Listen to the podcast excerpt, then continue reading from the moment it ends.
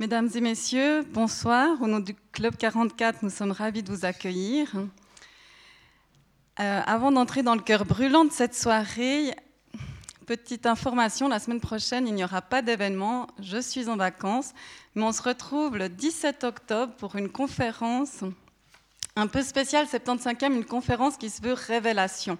On accueillera Blaise Muloser, le directeur du jardin botanique, biologiste de formation et, euh, et écologue également, qui viendra révéler le fruit de ses recherches autour de la symbiologie. Il me disait, la biologie n'a pas eu sa révolution quantique. Il semble que cette discipline, finalement, a de la peine à savoir, à définir vraiment ce qu'est la vie sur cette planète et en dehors. Et il va amener à travers ce point de vue de la symbiologie, qui postule donc l'unicité du vivant et des liens obligatoires entre tous les organismes, une clé de lecture qui pourrait permettre de mieux comprendre l'évolution du vivant, mais qui aussi impliquerait un bouleversement assez radical d'après lui sur nos sociétés et notre rapport à l'environnement et à notre santé.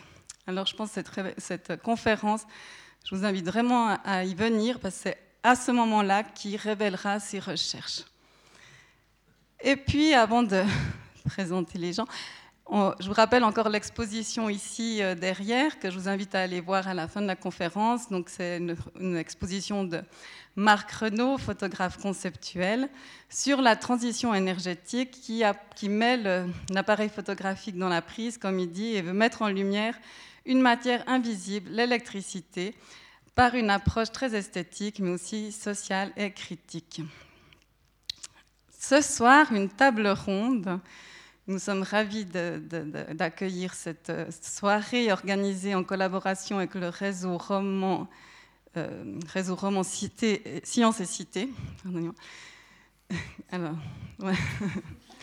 qui, recherchait des lieux pour organiser des, débats autour d'une question brûlante, la santé personnalisée. C'est le dernier débat ce soir qui clôt chaque fois dans un autre canton.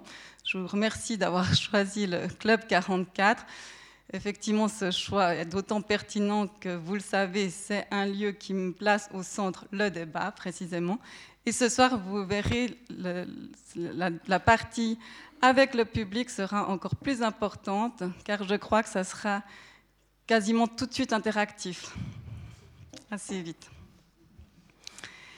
Donc ce débat s'inscrit dans le cadre du projet L'humain sur mesure santé personnalisée, qui est organisé conjointement par la Fondation Sciences et Cité et l'Académie suisse des sciences, avec le soutien de la Fondation Lennart.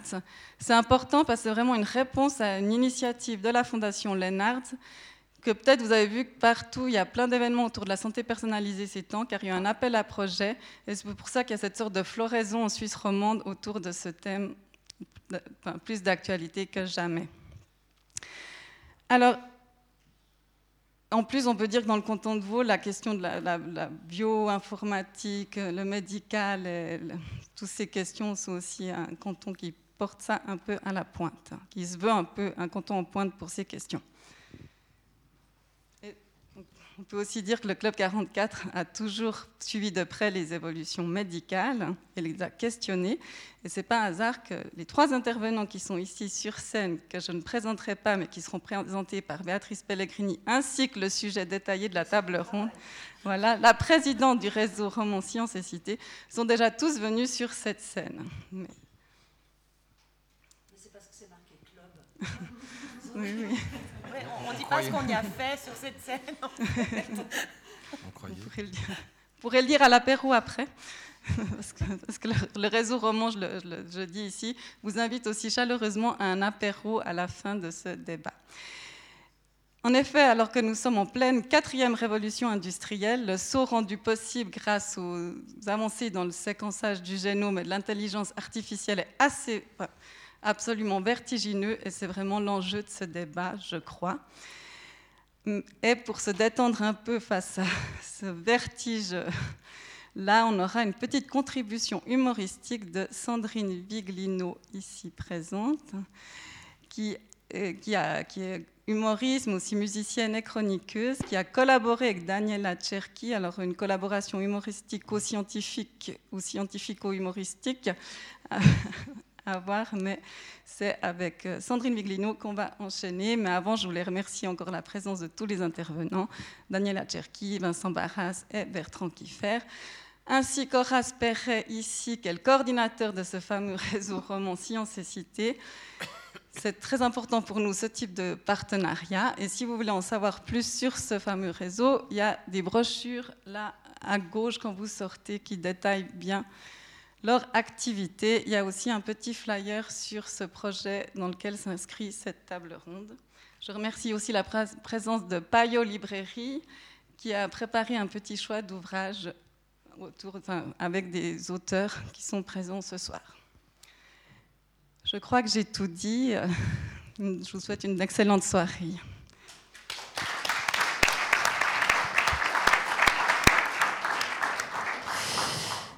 Voilà, bonsoir tout le monde. Est-ce que vous allez bien? Vous êtes en forme? Parce que moi, je suis vraiment très contente d'être ici ce soir au Club 44, qui est quand même le temple de la culture. Et je peux vous dire qu'on va passer une soirée passionnante avec des spécialistes et moi. Donc, quand on m'a demandé si je voulais venir participer à cette soirée avec pour titre hein, L'humain augmenté, la santé personnalisée, j'ai eu des doutes et j'ai bien réfléchi avant d'accepter parce qu'en fait, ma crainte, c'était de ne pas être à la hauteur. Alors, j'ai donc appelé la seule spécialiste du sujet que je connaisse. C'est la docteure en anthropologie. C'est celle qui va faire des conférences au Japon, à Singapour, en France, en Inde, au Club 44. Hein, c'est la ponte du transhumanisme et de l'humain augmenté. C'est la docteur, moi j'ai docteur, Daniela Cherqui.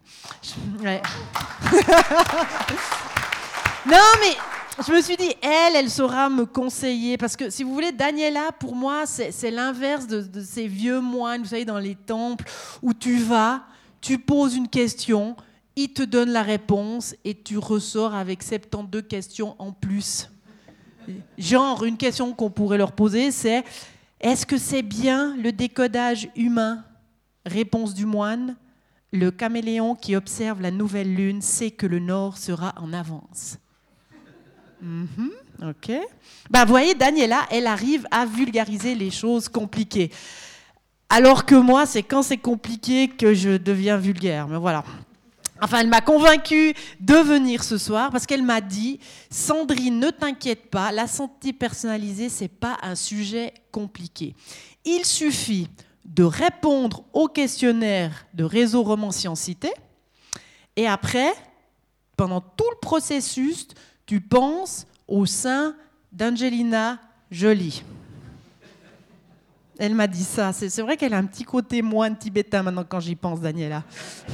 Alors moi, je l'ai fait, le, questionnaire, et je vous propose de, le traverser avec moi, parce qu'il faut juste que je vous avertisse que moi, je pensais que c'était un questionnaire, comme vous savez, les questionnaires de, jeunes et jolis.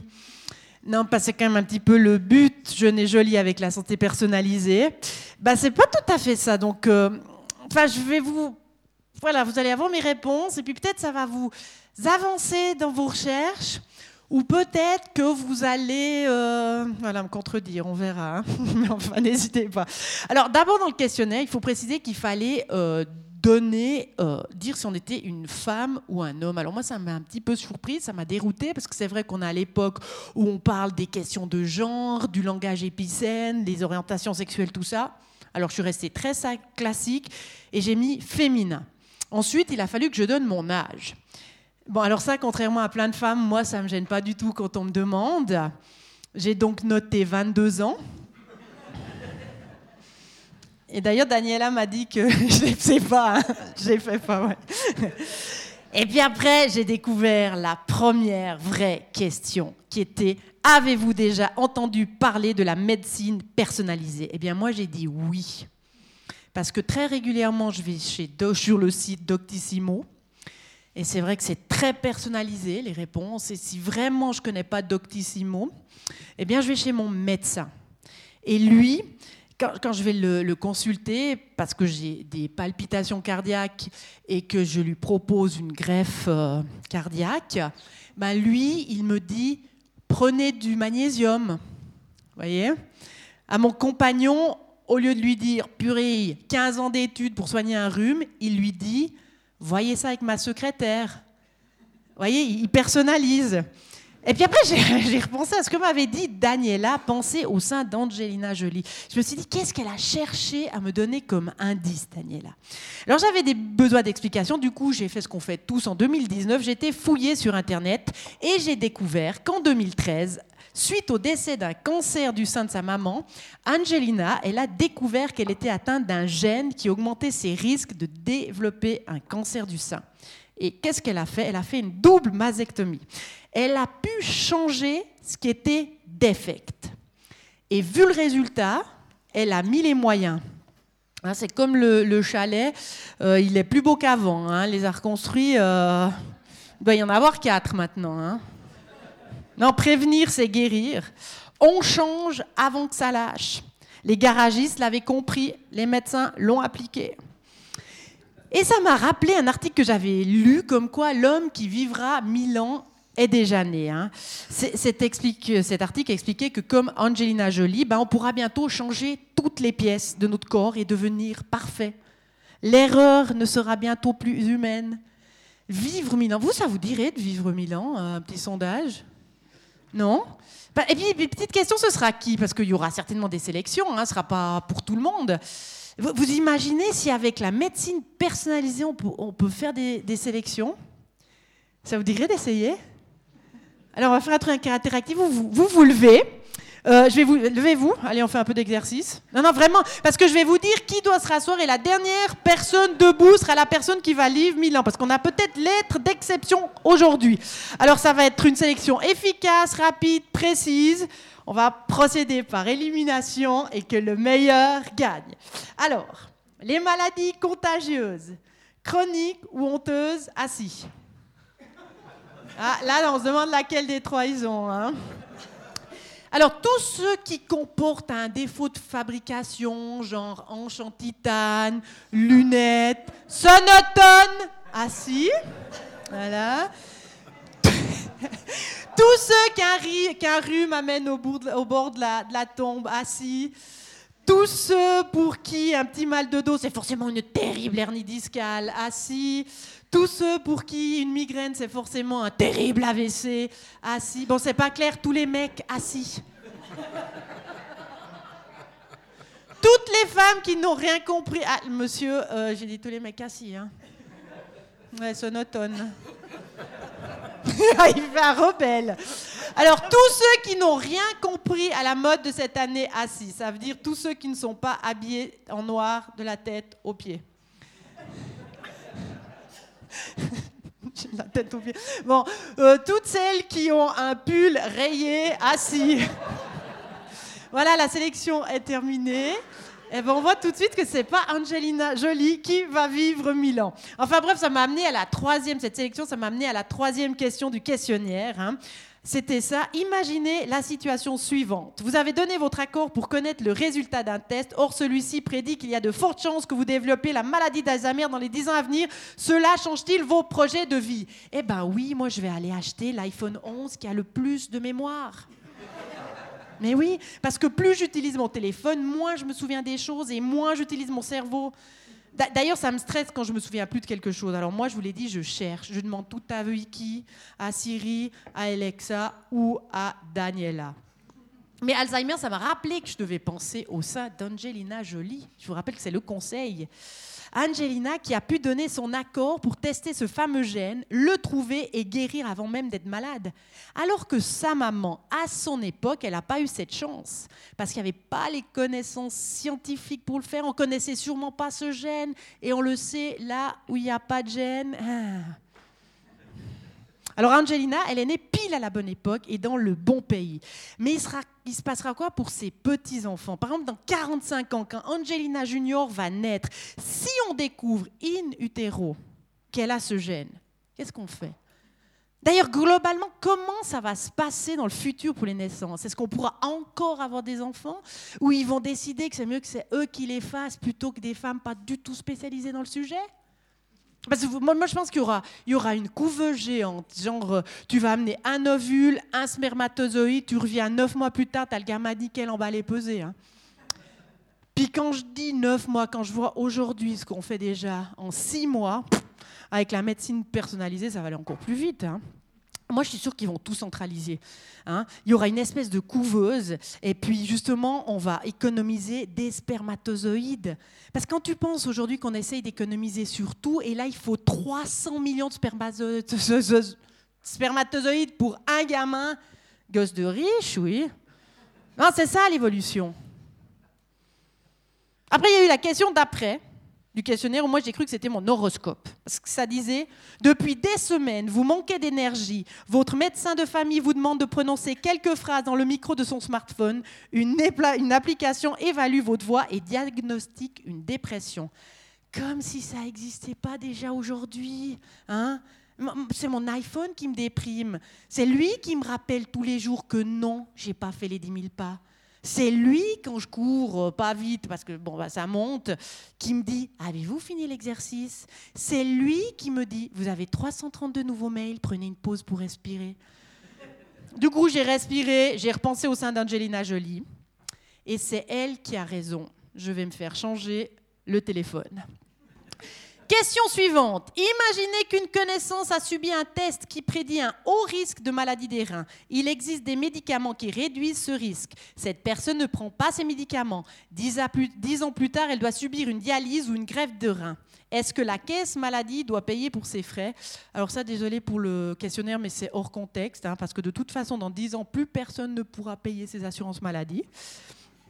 Question suivante. Imaginez la situation suivante. Pour la souscription d'assurance complémentaire, certaines caisses maladies demandent des tests génétiques afin de mieux pouvoir évaluer les risques que présentent leurs clients. Accepteriez-vous de faire un tel test? Moi, j'ai répondu non. Alors, attention, j'ai rien à cacher. Mais en fait, j'ai peur qu'ils découvrent avec des dépistages génétiques qu'en fait, les, les n'est pas valaisans mais italiens où il y a trop de gêne, il n'y a pas de plaisir. Hein. Question 7. Êtes-vous inquiet par rapport à la protection de vos données médicales? Alors, pour moi, non. Mais pour toutes les personnes à qui j'ai dit mon âge et mes mensurations, elles vont être déçues. Hein. Seriez-vous prêt à participer à un projet de recherche en lien avec la médecine personnalisée? Alors, si je suis le chercheur, j'ai marqué oui, ça m'amuse, mais si je suis le cobaye, non. Et enfin, la dernière question. Vous venez de passer quelques minutes à réfléchir au développement actuel et futur de la médecine. Qu'est-ce que cela a déclenché en vous? Eh bien moi, ça a déclenché en moi la question de si on me change tout, est-ce que je serai vraiment encore moi? Et surtout, chez qui on va aller prendre les pièces? Et surtout que je me pose plein de questions, mais que j'ai vraiment pas beaucoup de réponses. Je vais donc laisser la parole à ceux qui savent ou qui se sont déjà fait implanter un peu de savoir. Voilà, merci beaucoup.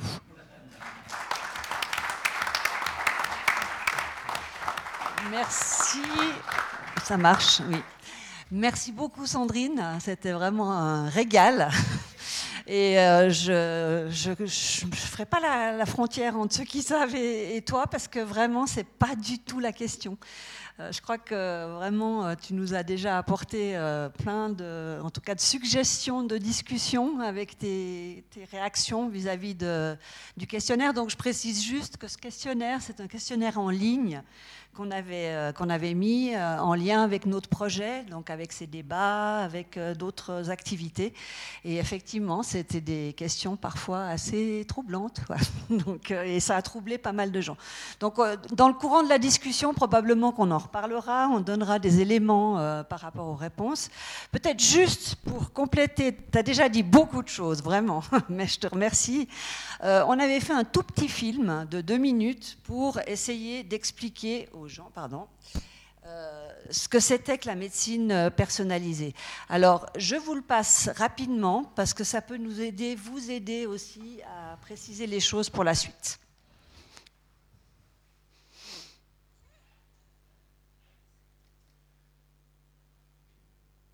Il n'a pas basculé.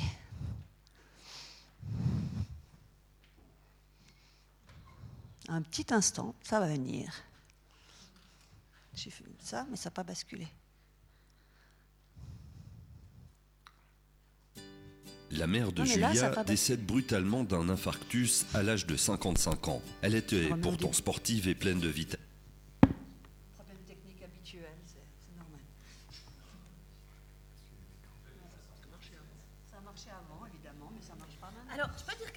Pendant la technique. Euh, alors, je voulais juste dire quelque chose par rapport à ce que nous a dit Sandrine, parce qu'elle a fait un très joli lapsus euh, pendant ce qu'elle nous a raconté. Moi, je l'avais effectivement encouragée à penser à une partie d'anatomie féminine au sein d'Angelina Jolie. Elle, manifestement, elle a fait une confusion avec une autre partie d'anatomie plutôt masculine, puisqu'elle nous a parlé de vasectomie au lieu de nous parler de mastectomie.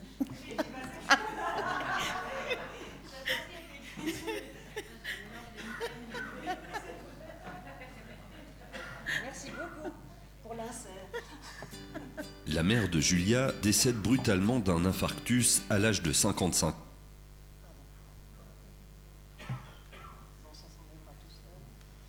Elle était pourtant sportive et pleine de vitalité. La famille est sous le choc. Dans la tête de Julia, les pensées, les informations contradictoires lues sur Internet et les conseils d'amis se bousculent. Sa mère ignorait-elle tout de son hypertension ou n'en a-t-elle pas tenu compte? Y a-t-il dans la famille une prédisposition aux maladies cardiovasculaires? Doit-elle faire un test génétique? Julia ne sait que décider. Elle opte finalement pour le test génétique. Le résultat la rassure et l'inquiète à la fois. Elle ne présente pas de risque particulier d'infarctus, mais de maladie d'Alzheimer. D'innombrables questions l'assaillent. Des journées entières de recherche sur Internet et toujours autant de doutes. Que signifie au juste un risque élevé de maladie d'Alzheimer? À quel âge cette maladie peut-elle se déclarer? Existe-t-il des traitements? La vie suit son cours. Julia a 30 ans. Le résultat du test génétique passe au second plan. Elle se marie avec David, un fan d'exercice physique. Phase du sommeil, onde cérébrale, taux d'hormones, état mental, il mesure et enregistre tout. S'il donne accès à ces données, il bénéficie d'une réduction sur sa prime d'assurance maladie. Cinq ans plus tard, Julia est enceinte. Les futurs parents s'interrogent sur l'intérêt d'un test prénatal pour connaître le risque de maladie du bébé. Que leur apporte cette information à eux, parents, mais aussi à leur enfant? Et s'il se trouve que plus tard l'enfant ne veut pas savoir? Le petit Lucas naît en parfaite santé. Les années ont passé. Lucas perd patience car sa mère manque souvent des rendez-vous et se répète. C'est le choc en apprenant que la maladie d'Alzheimer s'est déclarée chez elle quand elle avait 55 ans. Ferait-il mieux de se soumettre à un test génétique? Notre santé soulève d'innombrables questions. Alors comment s'y prendre? Les possibilités sont infinies.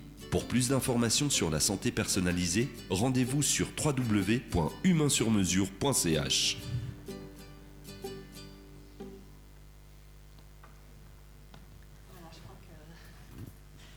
c'est pas trop long et ça, permet. Alors c'est un mélange quand même de fiction et de réalité. Hein. c'est un peu pour vous presque vous obliger à poser des questions après aussi. C'est un peu le but.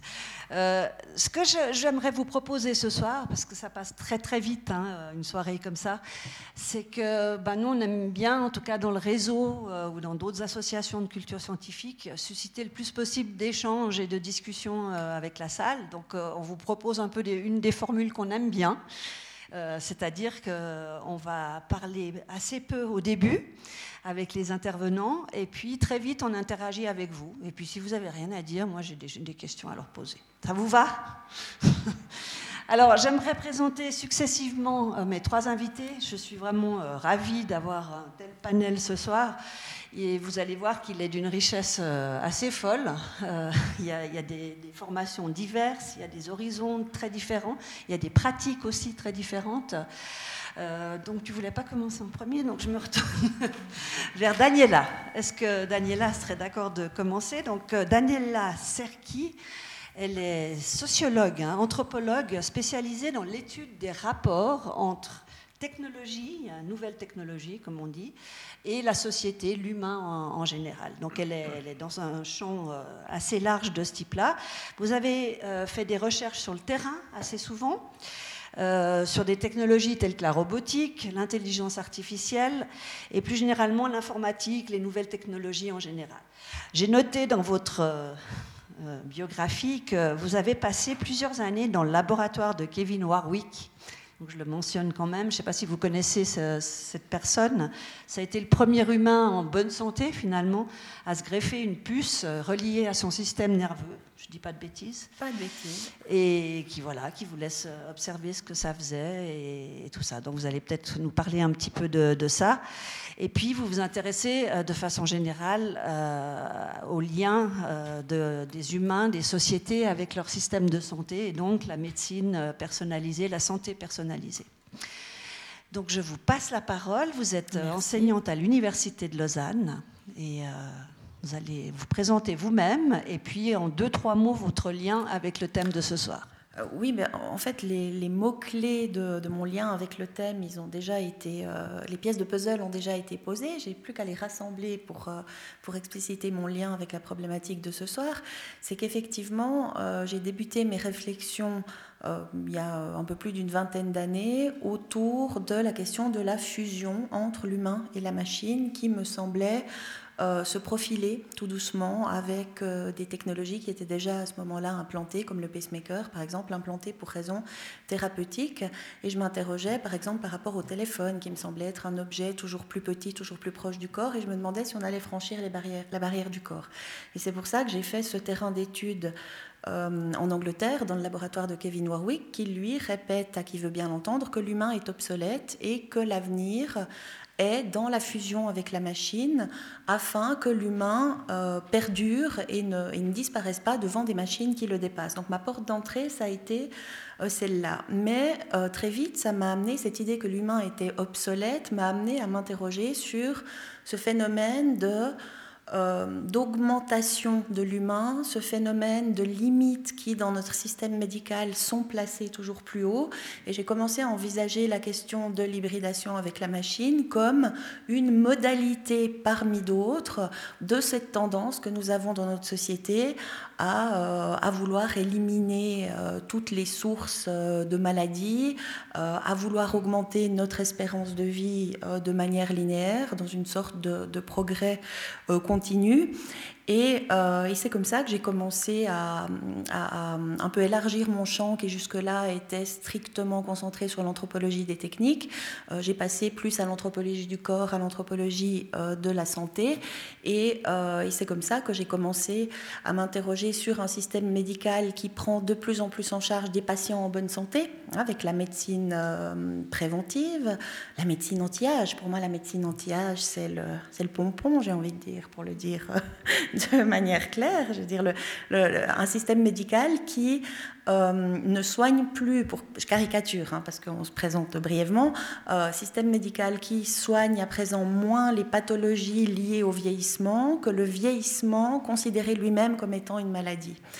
Et, euh, et, bien sûr, avec la médecine préventive et la médecine anti-âge, ben, il y a la médecine prédictive qui est un des volets euh, de cette médecine euh, personnalisée. Et c'est vrai que je m'intéresse beaucoup au cas d'Angelina Jolie. Voilà. Alors, avant de passer la parole, merci beaucoup, hein, Donc, je vais passer ensuite la parole. Je fais des cafés scientifiques sans micro d'habitude, alors j'ai perdu l'habitude des micros. Désolée. Euh, donc, euh, j'aimerais peut-être juste, vous avez commencé, euh, les, deux premières intervenantes, à parler de médecine personnalisée, et parfois on parle, nous on a mis le titre de santé personnalisée. Est-ce que vous avez une idée de ce que ça représente les deux choses? Est-ce qu'il y a des différences ou c'est des synonymes? Vous êtes déjà posé la question? Non. Alors, je pense que c'est bien de juste le préciser, après je te passerai la parole, Vincent. Euh, euh, médecine personnalisée, c'est un terme qui a été beaucoup utilisé ces dernières années, qui est gentiment en train d'être laissé de côté. Euh, tout simplement parce que bah, ça a beaucoup agacé les médecins. Comme tu l'as dit, ça fait des millénaires presque qu'il y a une relation patient-médecin vous le direz beaucoup mieux que moi, mais euh, qui, s'est établi et qui continue à vivre euh, et qui est personnalisé. Donc maintenant, on parle de plus en plus de médecine de précision et il s'agit un petit peu de tous ces nouveaux domaines de la médecine qui, via l'accumulation d'énormes quantités de, données, génétique, imagerie, tout ce que vous voulez, données, analyse sanguine, constituent ce qu'on appelle le big data dans d'autres domaines également mais c'est aussi le cas dans la médecine, pour euh, faire euh, des études de plus en plus euh, grandes dans des domaines liés à ces données. Euh, c'est pas tout à fait la même chose parce que là, c'est pour soigner, dans le but éventuellement de soigner de façon différenciée des, des, malades. La santé personnalisée, c'est plus. je suis en train de. J'ai dit des bêtises? Non. non, non, mais euh, vous pourrez me corriger à loisir, de toute façon. Donc la, santé, c'est vraiment euh, plutôt dans le but d'essayer de, la garder, c'est de faire de la prévention, d'utiliser aussi toutes ces, ces, masses de données, mais plutôt pour essayer de prévenir des maladies et puis euh, de vivre je ne sais combien de centaines, voire de milliers d'années. C'était qui le dernier? C'était c'était elle la dernière. Ah oui, c'était elle. Voilà. Donc euh, voilà, une petite précision. On reviendra au fur et à mesure si vous avez besoin aussi. Vous, n'hésitez pas à nous demander des, précisions ou des, données euh, si, on, utilise des termes trop, trop compliqués. Mais je pense que ça, c'était vraiment quelque chose de très important à préciser. Maintenant, je vais passer la parole à Vincent Barras, qui a euh, vraiment une palette assez étonnante de choses qu'il a faites, qu'il a étudiées. Donc il a une formation à la fois littéraire, euh, même scientifique aussi euh, au départ, musicale, puis médicale, et il s'est orienté vers l'histoire de la médecine. Il enseigne l'histoire de la médecine à l'université de Lausanne et au CHUV, dans l'Institut des humanités en médecine. Et puis, figurez-vous qu'il enseigne aussi à la Haute École d'art et de design de Genève euh, un domaine qui s'appelle la théorie du son. Parce que Vincent Barras euh, s'est beaucoup toujours intéressé à plein de domaines, notamment culturels. Il a fait pratiquer beaucoup de poésie sonore, de performance, euh, en plus de ce qui nous intéresse ce soir. Mais je pense que c'est important pour montrer la palette aussi de, de ce qui l'intéresse. Donc voilà, dans le domaine de l'histoire de la médecine, j'ai cru comprendre que Galien était un des favoris. Euh, mais aussi tout ce qui concerne les théories du corps, autour du corps. Et euh, voilà, on se réjouit aussi de partager avec toi ce thème ce soir. Voilà, merci. Merci de m'avoir euh, convié à cette table ronde. Je ne suis pas, en tant qu'historien de la médecine, un spécialiste de la médecine de précision ou personnalisée, ni même de la santé personnalisée, mais disons que ça fait partie des thèmes que toute qui posent des questions à tout historien de la médecine, je pense. Et donc, je vais je me pose les questions suivantes, commissaire à la médecine, face à ce domaine qui a ses spécialistes et que j'aimerais euh, résumer devant vous, euh, à savoir est-ce que le titre de la, euh, de la conférence Effet de mode ou révolution hein, ou, peut-être alors donc on, on, nous demande de choisir. Il faut que je me prononce est-ce que c'est un effet de mode ou une révolution? Alors je répondrai de la façon suivante. Je vais tenter de répondre à cette question en disant euh, que, la médecine de la personne ou le, fait que la médecine s'adresse à une personne en particulier, c'est effectivement une très vieille histoire. Euh, notre humoriste national l'a mentionné tout à l'heure. Il euh, n'y a, pas de médecine sans une relation d'un soignant à un, un, une soignée. Et donc, il y a un effet de personne qui est au cœur de, en tout cas, de la tradition médicale occidentale, mais pas seulement aussi, on l'observe dans d'autres traditions médicales. Donc on peut jouer un peu sur les mots et dire qu'effectivement la médecine à personne, c'est toute la médecine, tout simplement, et que pas euh, parler aujourd'hui de médecine personnalisée, ce serait plutôt un effet de mode d'un nouveau terme par rapport à quelque chose qui est très ancien. Mais on peut aller un peu plus loin dans la réflexion, puis se dire que, euh, justement en étudiant les théories anciennes, ce qui est une partie de, mon métier, on voit que euh, il y a depuis longtemps que certaines théories qui ont été abandonnées depuis, je pense à une théorie qui, je ne vais pas vous en faire un cours, c'est mon cours pour les étudiants sur la théorie humorale, qui est un système d'explication qui essaye justement euh, d'expliquer les singularités de chacun. Donc cette illusion, puisqu'on est une aujourd'hui, que certains idéologues de la médecine personnalisée propagent comme c'est la première fois que on arrive enfin à expliquer la singularité d'Angelina Jolie par rapport à tel autre, face à, son probable ou quasi certain cancer du sein si elle ne procède pas à l'ablation, eh bien, ça, c'est une illusion de penser qu'on est les premiers à, avoir, euh, à penser pouvoir le faire, puisqu'il y a tout un pan très ancien de la théorie médicale qui a été abandonné depuis, euh, depuis deux siècles, mais qui précisément cherchait à expliquer les singularités, qui essayait de développer une médecine personnalisée au sens cette fois-ci contemporain où nous croyons le comprendre, qui essayait de dire pour, pour vous, monsieur, pour vous, madame, c'est ceci qu'il vous faut et non pas cela. Et vous, vous êtes singulier. Euh, et vous êtes différent de l'autre. Donc quelque chose qui philosophiquement ressemble exactement à la tentative aujourd'hui euh, de, faire la même chose exactement avec ces questions et ces programmes et ces algorithmes de médecine personnalisée. Donc, autrement dit, on peut déjà se dire qu'on n'est pas les premiers aujourd'hui et qu'il y a d'autres expériences, qu'elles, ont qu'elles aient abouti ou non, euh, n'importe peu, mais que ce n'est pas quelque chose de nouveau. Ce qui quand même change un tout petit peu le regard sur l'effet de mode ou la question révolutionnaire, disons en tout cas la rhétorique révolutionnaire qui entoure dans la bouche de beaucoup des idéologues et des propagandistes de cette médecine-là, euh, euh, justement cette idéologie révolutionnaire. Ça, c'est une illusion. je pense que c'est important de le dire et de l'affirmer. Ça, change un petit peu la perspective en termes de poids idéologique. Euh, toutefois, il faut aussi voir comme le, fait que ce qui, le courant contemporain de la médecine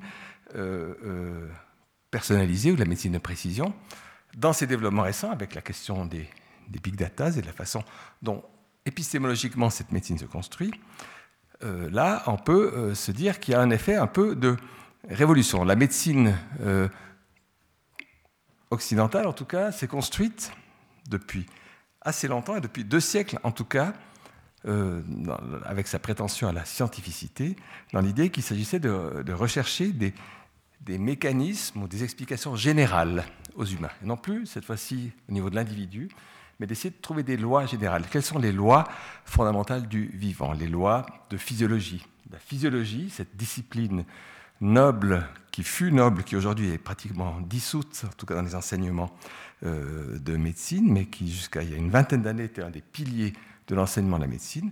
La physiologie était une recherche des lois de la nature, comme son étymologie grecque le rappelle, pour essayer de dire qu'est-ce qui fait de nous, euh, humains, euh, sur le plan de la, notre physiologie, qu'est-ce qui nous réunit.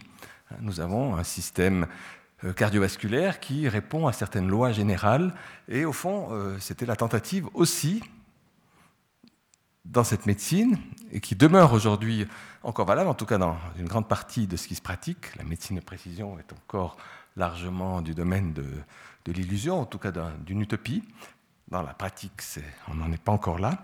Je ne sais pas si on y sera un jour, mais en tout cas, euh, le reste de la médecine, et cette médecine qui s'est construite, c'est aussi construite euh, dans l'idée qu'il fallait rechercher des lois générales qui permettent effectivement de soigner, de, dégager des catégories générales, par exemple de maladies, le cancer, ou le cancer du sein, ou tel type de cancer du sein, mais d'essayer de trouver des généralités qui permettent de faire progresser euh, le savoir et, les thérapeutiques de façon à pouvoir dire, eh bien, euh, l'hypertension, on la rencontre, elle a différents types, mais il faut la soigner comme ça, de façon à permettre l'exercice euh, d'une médecine qui ne soit précisément pas celle qui se perde dans l'émiettement personnalisé.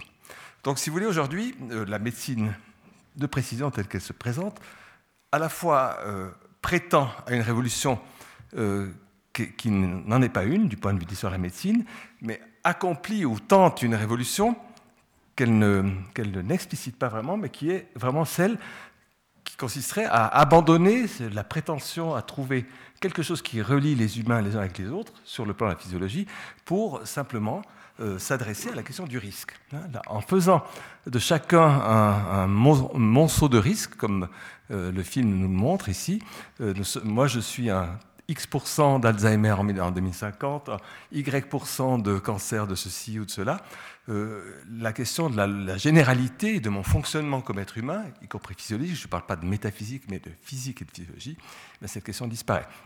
Et ça, je pense que c'est Ce qui m'intéresse, moi, dans le développement actuel de la médecine de précision et de la santé personnalisée aussi, c'est savoir qu'est-ce qu'on perd, qu'est-ce qu'on gagne je ne sais pas encore si on gagne ou on perd, en abandonnant ce plan d'explication de ma présence comme humain sur la Terre. Merci beaucoup Vincent Barras. Euh, je pense que vous aurez l'occasion ou l'envie de vous exprimer à ce propos. Ce que montre déjà cette intervention, c'est la, complexité déjà, dès qu'on regarde un peu dans le passé ou dans la philosophie de la, médecine, euh, il y, a vraiment déjà de quoi se poser des questions par rapport au discours. Merci d'avoir déjà abordé euh, la question finale. non, non, mais je pense qu'on va y revenir. T'as pas spoilé. Hein. Je vais inviter maintenant euh, à nous rejoindre Bertrand Kiffer. Mais oui, merci. Alors Bertrand Kiffer, c'est un peu le, roi de la bifurcation, à mon avis, ou des virages à 380 degrés, ou 360 en tout cas. J'ai fait exprès. Donc, après un doctorat euh, en médecine, donc vous êtes docteur en médecine. Euh, T'as triché, d'accord, ça je savais pas. Alors il a triché pour avoir son doctorat en médecine. C'est peut-être pour ça qu'après il est allé étudier la théologie à Fribourg, euh, en Suisse, puis la bioéthique à, Rome. Et après, euh, il a passé une dizaine d'années dans l'Église, comme on dit, c'est-à-dire que tu étais prêtre, euh, avant de, d'être visiblement assoiffé de nouvelles expériences autres. Euh, et de devenir journaliste scientifique. Euh, d'ailleurs, c'est là qu'on s'est rencontrés pour la première fois à la radio. Euh, et puis, il y a, après, il y a un très beau parcours aussi dans la médecine et les publications de médecine. D'abord, je ne sais pas si vous avez connu, mais la revue Médecine et Hygiène, tu as travaillé comme rédacteur en chef. Cette revue s'est transformée en revue médicale suisse. Et euh, tu, as aussi, euh, tu es aussi directeur des éditions Médecine et Hygiène. Je, continue.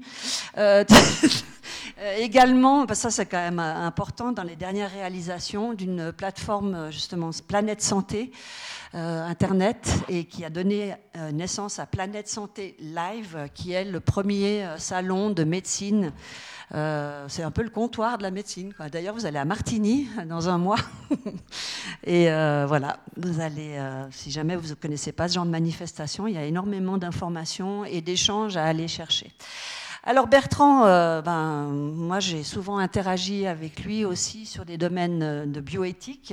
Et je pense qu'aujourd'hui c'est aussi important de, de savoir que tu as été longtemps dans la commission suisse d'éthique euh, aussi à l'Université de Genève et que je pense que probablement tu vas intervenir aussi là-dessus. Enfin, on verra parce qu'avec toi, c'est toujours assez euh, fantasque. mais j'adore. Non, mais pas du tout. Non, non, ne vous en faites pas.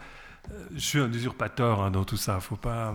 C'est surtout du bricolage et de la frime. Et justement, c'est intéressant dans cette affaire de santé personnalisée de se demander qu'est-ce qui est buzz, frime ou révolution ou quoi. D'abord, après ça, il faut quand même rappeler que la santé personnalisée, ou plutôt la médecine de précision, c'est pour le moment pas grand-chose. Hein. disons, l'efficacité est encore très limitée. On utilise beaucoup ça maintenant en oncologie, dans le traitement des cancers, avec des immunothérapies ciblées, où on, se base sur les mutations tumorales, les mutations qui sont à l'origine des tumeurs, pour adapter un traitement à chaque personne, ou plutôt à chaque groupe, mais disons des tout petits groupes, quasiment des personnes. Et euh, ça, c'est vraiment en train de prendre de, l'importance. On voit d'ailleurs d'emblée un problème apparaître, c'est que ça coûte cher. Et euh, on ne sait pas trop comment on va faire. Un autre domaine où, où c'est assez actif, c'est, euh, ça a été dit, bah, c'est genre Angela Jolie, où c'est aussi d'ailleurs l'oncologie. On trouve un marqueur tumoral génétique, une mutation, et parfois, on sait, dans la plupart des cas, on ne sait pas que faire, parce que c'est juste un risque augmenté. Dans le cas de BRCA1, BRCA2, comme Angelina Jolie, on sait que ça, a énormément de chances, mais vraiment beaucoup, genre 80-90% de chances de faire un cancer jeune chez la femme. Et donc, Angelina Jolie, c'était une des toutes premières à, elle-même décider de faire une mastectomie bilatérale, de se faire enlever les deux glandes mammaires. À part ça, on ne sait pas trop ce qui va arriver en aval, parce que ça augmente peut-être et probablement aussi le risque de, cancer des ovaires et peut-être d'autres risques. Est-ce qu'elle va se faire enlever les ovaires, enfin, etc. C'est déjà fait. Donc, euh, on voit toutes sortes de questions apparaître. Mais quoi qu'il en soit, c'est un monde qui, explose et globalement, si vous voulez, c'est le, recueil de toutes les données. Toutes les données, alors évidemment d'abord le séquençage génétique qui coûte de moins en moins cher, le génome de tout le monde, et aussi tout le reste, les données cliniques, il y a toutes sortes de données biologiques maintenant qu'on est capable de capter, et de plus en plus aussi des données comme celles qui sont euh, engrangées par les capteurs qu'on a, par simplement son iPhone, qui a déjà dit beaucoup de choses sur nous, rien que la géolocalisation parle de notre santé de manière incroyablement précise, mais des tas de gens portent d'autres choses, on a des comportements qui parlent aussi de notre santé, et si on met tout ça ensemble, apparaît quelque chose de beaucoup plus puissant. Mais puissant pourquoi? Puissant d'une manière quand même qui est assez révolutionnaire parce que ça amène toujours plus de prédictions parce qu'en comparant, pardon, comparant les, profils de, toutes les données d'une personne avec des collectifs, avec des populations, on commence à pouvoir dire des choses et, des tas de choses au fond. On parlait, euh, parliez vous, la, l'humoriste national, euh, de, celui ou celle qui va vivre la première 1000 ans. Ça, c'est les grands fantasmes de la Silicon Valley. Mais, euh, il y en a qui s'intéressent maintenant à voir euh, comment se comportent ceux qui vivent, les, très vieux, hein, les, survivants à long terme. quoi. Qu'est-ce qu'ils ont fait? Est-ce qu'ils ont mangé plus de bière que la moitié? Est-ce qu'ils ont marché tant de pas Ou moins Ou plus? Enfin, on essaie de voir ce qui les caractérise génétiquement, mais par toutes sortes de choses. D'une manière plus globale, ce qui m'intéresse, moi, c'est les changements anthropologiques et sociaux que ça entraîne, avec par exemple le fait qu'il n'y a plus personne en bonne santé. D'ailleurs, ce n'est pas seulement la médecine personnalisée, mais ça, augmente encore avec la médecine personnalisée. Chez tout le monde, il y a des facteurs de risque, euh, des prémices de maladie que la médecine est capable de discerner maintenant. Donc c'est fini cette grande médecine du 19e siècle. Rentrez chez vous, vous êtes guéri en pleine santé. Euh, le toubib, il vous dit ouais, ça va mieux, ça, mais faites attention, votre cholestérol, un peu plus de sport, et puis quand même, votre mère est morte jeune de ceci, ouf, enfin, et puis maintenant, on va analyser le génome. Donc, on se trouve face à des constellations, des nuages de risques, comme c'était dans, le, dans, le, dans le petit, euh, la petite animation, sans trop savoir que faire, parce que nous, les humains, on est très mal équipés pour gérer des risques. Et pour beaucoup de choses, cette médecine qui devient prédictive, on n'a pas de solutions ou de, traitements à proposer. Donc c'est assez angoissant. Euh, et puis en plus, quand vous tombez malade, on est de plus en plus prédictif. Quand quelqu'un fait un cancer, maintenant on analyse justement la, mutation de l'origine du cancer, puis on dit ah mais c'est un bon pronostic, un moins bon. D'ailleurs, vous pouvez les voir sur Internet. Et puis donc il y a de plus en plus de, de regard sur votre destin possible sans que Enfin, qu'on sache trop qu'en faire. Et ça va, ça, ça va certainement ça reconfigurer notre manière de concevoir nos destins, notre façon d'être au monde. Puis à part ça, la médecine personnalisée, enfin, l'analyse du génome a aussi des conséquences dans l'enfantement, ça a été dit. Mais juste encore un dernier mot sur une chose qui, moi, me, travaille beaucoup, c'est les enjeux globaux et, on pourrait dire de, géopolitique et de puissance. Au fond, la, la médecine personnalisée, c'est une sous-catégorie tout à fait banale du big data. Et c'est les grandes entreprises du big data qui savent maîtriser les immenses bases de données où on recueille toutes les données. Et c'est Google, Facebook, Amazon les Chinois, Alibaba, les autres, sont beaucoup plus puissantes que les pays, même que les universités et tout, dans la capacité de capter des données, de les stocker et d'en faire une analyse par intelligence artificielle. Eh bien, c'est ce qui se passe en médecine. C'est-à-dire c'est ça qui est en train de transformer la médecine, c'est là-dessus qu'on fait le buzz, mais il va se passer des choses, hein. il va se passer des, mais, ce qui va se passer avant tout, avant tout, le plus préoccupant, c'est la surveillance des gens. Et donc derrière la médecine personnalisée, il y a des enjeux de surveillance, euh, parce qu'on va en savoir de plus en plus sur chacun. Moi j'aime bien dire que, si, je m'excuse, hein, je fais des bruits bizarres hein, parce que je bouge des mains. Ah pardon. Euh, de plus en plus, nous devenons, nous, les individus transparents, hein, on sait de plus en plus de choses, dans un monde où ceux qui ont le pouvoir sont de plus en plus opaques, hein, que ce soit les assureurs, les, entreprises du big data, de plus en plus privés, opaques, et nous, on est de plus en plus transparents, donc vulnérables. Et cette espèce d'asymétrie qui va à l'encontre de ce, qui serait souhaitable au plan de l'éthique ou de la démocratie, c'est très préoccupant. Et c'est une des conséquences de la santé personnalisée, du big data et tout. Et l'autre aspect pour moi très préoccupant, c'est que ce soit ces grandes entreprises qui ont, pardon, qui collectent je, suis un, humoriste qui est involontaire, hein, je suis désolé. un peu italien. Donc, c'est que ces grandes entreprises collectent des données, elles les collectent de façon propriétaire, fermée. C'est pas comme quelques banques de données qui commencent à s'organiser publiques, de, des biobanques par exemple, euh, publiques, où là les données vont servir à faire progresser la science en comparant les, les clusters, enfin toutes les données des uns et des autres pour faire progresser le savoir. Mais au fond, le big data, euh, lui, euh, cherche à être propriétaire et à la fin à nous vendre des trucs, voire à nous manipuler. Et ça, c'est extrêmement préoccupant. Et puis aussi, je, finirai là-dessus, de quelle manière on est naïf avec nos données. Euh, d'abord, tout le monde dit maintenant les données, c'est le pétrole, c'est là que se situe l'argent et tout. Et puis, les données génétiques, c'est un truc tellement étrange. C'est des données inaliénables. Lorsque vous donnez votre génome, vous ne pouvez pas le récupérer comme quand on vous pique votre mot de passe, puis vous changez de mot de passe, puis voilà. votre génome, c'est votre génome. Et pour le moment, ça veut dire des choses, mais dans, dans 10 ans, ça voudra dire plus de choses encore sur vous, sur vos enfants, sur vos parents, sur vos, frères et sœurs. Enfin, de toute façon, vous n'êtes pas, seul dans l'affaire. Et puis les gens, ils se font avoir. on leur dit, ah mais donnez-nous votre génome, ça va vous coûter 50 ou 100 dollars, et on va voir quelle est votre généalogie, si vous avez du Cro-Magnon en vous, du, du Néandertal, ou si vous êtes un petit peu espagnol ou ceci. Mais c'est du bullshit tout ça. Ces entreprises vous demandent ça parce qu'ils vous piquent votre génome, ils le revendent après, soit dans le darknet, soit ailleurs.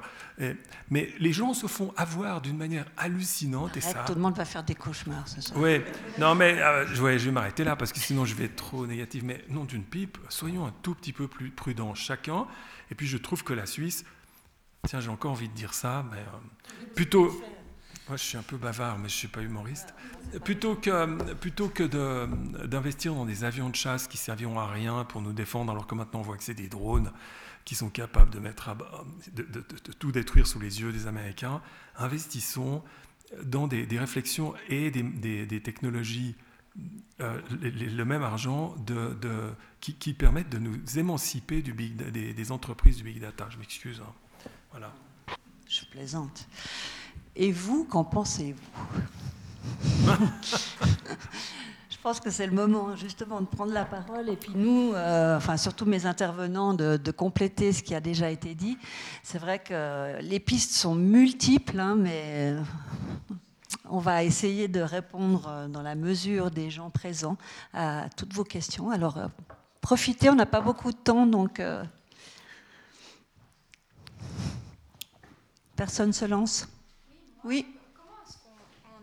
Comment est-ce qu'on éduque euh, la nouvelle génération à, ça Comment on fait prendre conscience qu'il y a un, danger et que ça peut euh, influer et impacter euh, toute la nouvelle génération de manière vraiment forte et, presque, disons, la, décimer dans, un certain sens? Je, vais un peu dans le sens de la fin du monde, mais comment, comment est-ce qu'on peut faire pour mieux faire, en fait?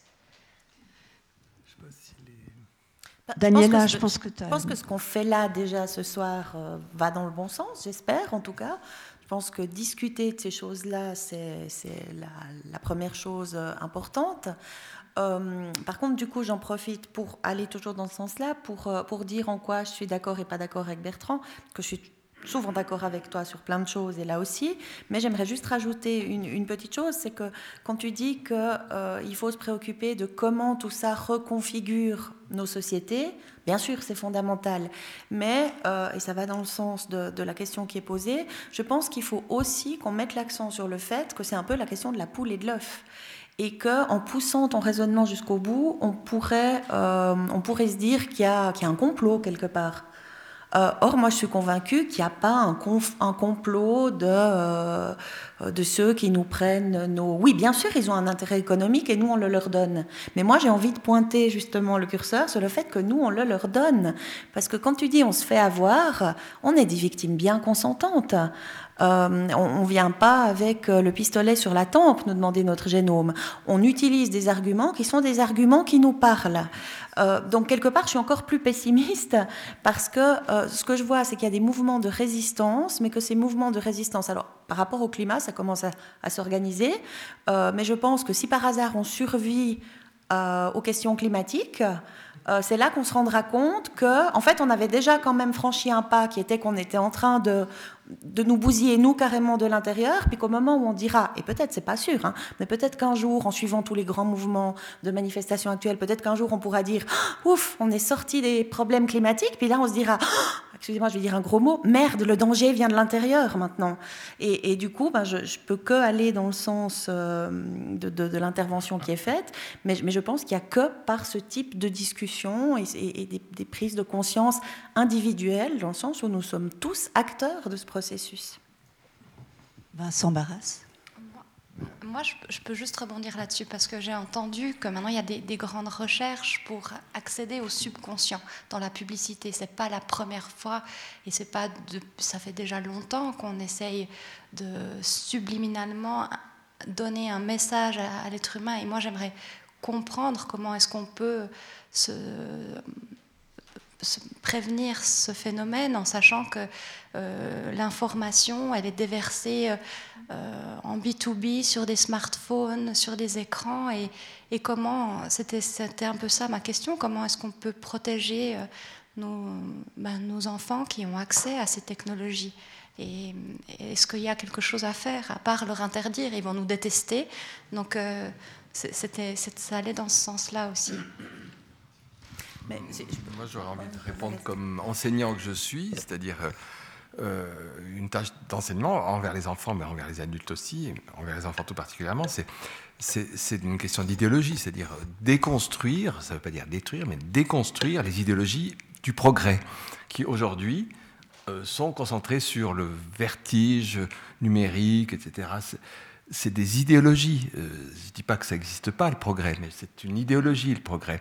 Et si, on, au lieu de, s'engouffrer comme, soit en le voyant comme l'ennemi absolu euh, contre lequel il faut lutter, soit c'est génial, il n'y en a que pour le progrès, si on commence et si on se met à déconstruire ce progrès en montrant de quoi il est fait, quels sont les discours qu'il quelle en est l'histoire, quels sont les antécédents, je pense que c'est comme ça que dès l'enfance, dans les institutions qui nous fabriquent ces grands informaticiens que sont l'EPFL ou autres, si là, on enseigne en même temps, on vous enseigne des choses, mais ces choses-là sont des choses relatives, c'est pas l'inéluctable, je pense que c'est là que, de mon point de vue d'enseignant, on peut porter l'effort maximal chez les enfants, comme vous dites, leur interdire l'accès à l'iPhone à 8 ans, ça devient un crime contre l'humanité. Ils, hein, ils, vous le font sentir. Je ne sais pas si vous en avez l'expérience, je, l'ai eu. Euh, alors, ce n'est pas par des mesures d'interdiction ou autres, mais c'est commencer à développer dès que possible, mais à tous les niveaux, à tous les âges, une lecture critique de ce qui, ce nous arrive et de, ce, de ceux dont nous sommes aussi des acteurs. Je peux ajouter. Ah non, bah Bertrand, vas-y. Non, non, vas-y. Ah, ah, je vais être plus courte que toi. Euh, et, peut-être, on, réfléchit à haute voix, hein, mais euh, là, euh, là je, je, rebondirai encore une fois, par contre, dans ton sens, sur la, les reconfigurations. peut-être qu'une chose à, prendre en compte dans l'éducation, euh, serait de leur montrer les modifications aussi en, les rendant attentifs au fait que la génération de leurs parents peut-être vivait les choses autrement.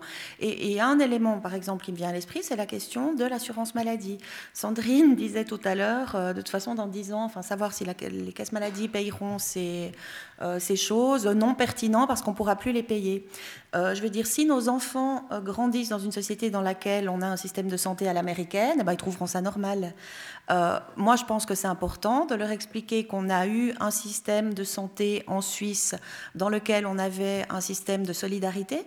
Hein, et que tout le monde payait sur la base euh, du risque de tout le monde, et que petit à petit, avec euh, les 10 000 pas par jour et tout ça, on est en train de passer à un, système de responsabilité individuelle, où payera plus celui qui ne se prend pas en charge selon les directives euh, actuelles, et que quand eux seront adultes, les citoyens de demain, bah, ils auront peut-être passé à encore plus intrusif, dans le sens où avec la santé personnalisée, alors utilisons ce terme, euh, bah, ça sera même plus leur comportement, mais ça sera ce qui sont dans leur gène, et, on vous dira, ben non, la complémentaire, soit vous la payez 3000 francs par mois, soit vous la prenez pas parce que vous avez tel gène. Et je me dis peut-être en les rendant attentifs, en, leur disant, ben moi j'avais un système de solidarité, toi tu vas devoir... Euh, assumer les conséquences euh, de quelque chose dont tu n'es pas responsable finalement. Enfin, peut-être que l'éducation pourrait aussi passer par la, mise en projecteur un peu d'une perspective un peu plus historique. Juste un tout petit élément hum, d'information par rapport au questionnaire que nous, on a fait. C'est assez fou le rejet. Euh, on, a, eu à peu près 400 réponses, donc on peut un tout petit peu se baser là-dessus. Euh, c'est vraiment le rejet absolu de ces tests euh, en vue de l'assurance ou de et les gens font même pas la différence euh, entre assurance de base et assurance complémentaire. C'est non c'est exclu qu'on nous, alors que c'est déjà le cas. Si vous avez, si vous voulez contracter une complémentaire, ben on vous demande si vous avez déjà eu des maladies psychiatriques, si vous avez du diabète, si vous avez, finalement, c'est quasiment la même chose qu'un test génétique ou presque. Même, mais le fait que ce soit sur les gènes, les gens euh, ont un refus, mais vraiment euh, assez fort. En tout cas dans le, le questionnaire que nous on a passé. Non, juste pour dire, euh, oui, c'est vrai, il y a peut-être ce refus dans le questionnaire, mais dans des enquêtes euh, politiques, on voit que lorsqu'on propose aux gens que les, les fumeurs et les, les, gens inactifs physiquement ou les gens en surpoids payent davantage euh, enfin, et, des, pénalités sur le plan de l'assurance maladie, c'est en train quand même de monter le pourcentage de population d'accord avec ça. Ça va avec une vision du libéralisme actuel où chacun est responsable de sa santé et on, laisse complètement tomber la, solidarité. Donc c'est intéressant et c'est important de se rappeler que la santé personnalisée doit être accompagnée d'une vision, d'une vision commune des commons et de, la, et de, la, solidarité, sans quoi elle a tendance à, la faire sauter. Mais ce que j'aimerais juste dire, moi, c'est qu'une autre. Enfin, je suis tout à fait d'accord avec les approches, euh, en particulier, par exemple, de, dire. Euh, il faut, il faut vraiment éduquer les, les, jeunes à, comprendre les idéologies, puis y compris la grande idéologie euh, euh, justement libérale économique qui se trouve là derrière. Mais aussi, il y a un côté presque plus émotionnel, c'est il faut réveiller en eux la, passion, la, passion pour la liberté, par exemple, la passion pour ce qu'ils sont, la passion pour euh, aussi ce qu'est la solidarité, euh, ce qu'elle veut dire. Mais il y a quelque chose de, presque d'émotionnel, je trouve, qu'il faut réveiller parce que c'est complètement endormi.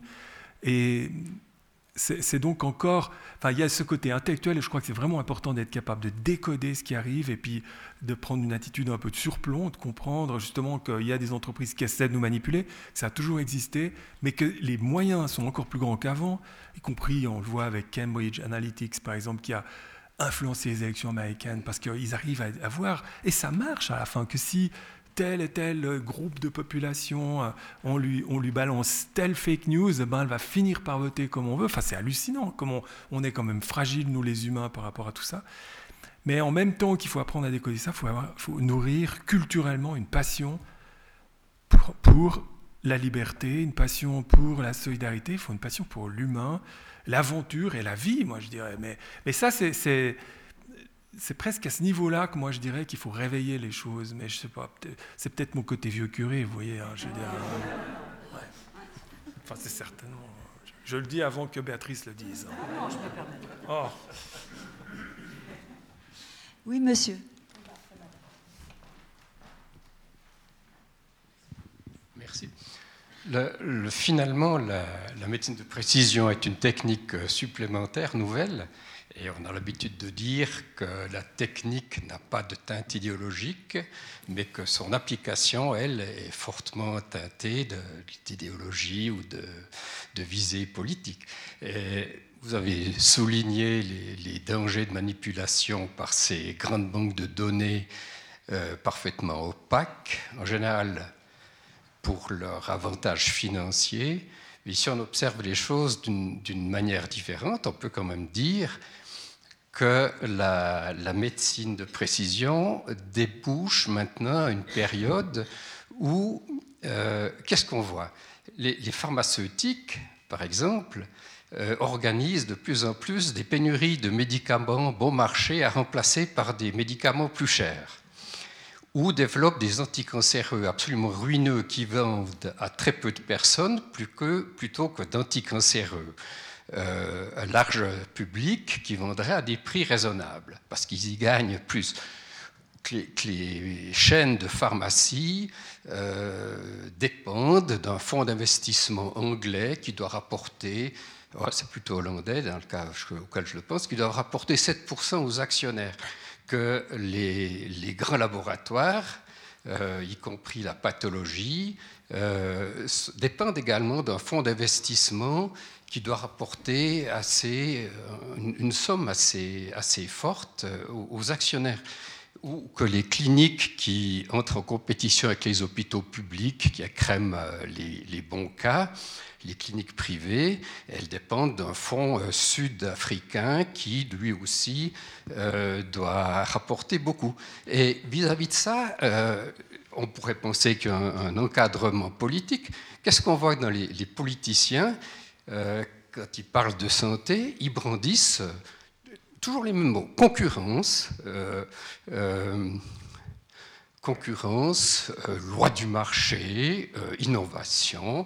Et on a l'impression que de ce côté-là, la médecine de précision tombe dans un terreau de, bénéfices privés euh, absolument, euh, absolument fertile, absolument prodigieux. Hein.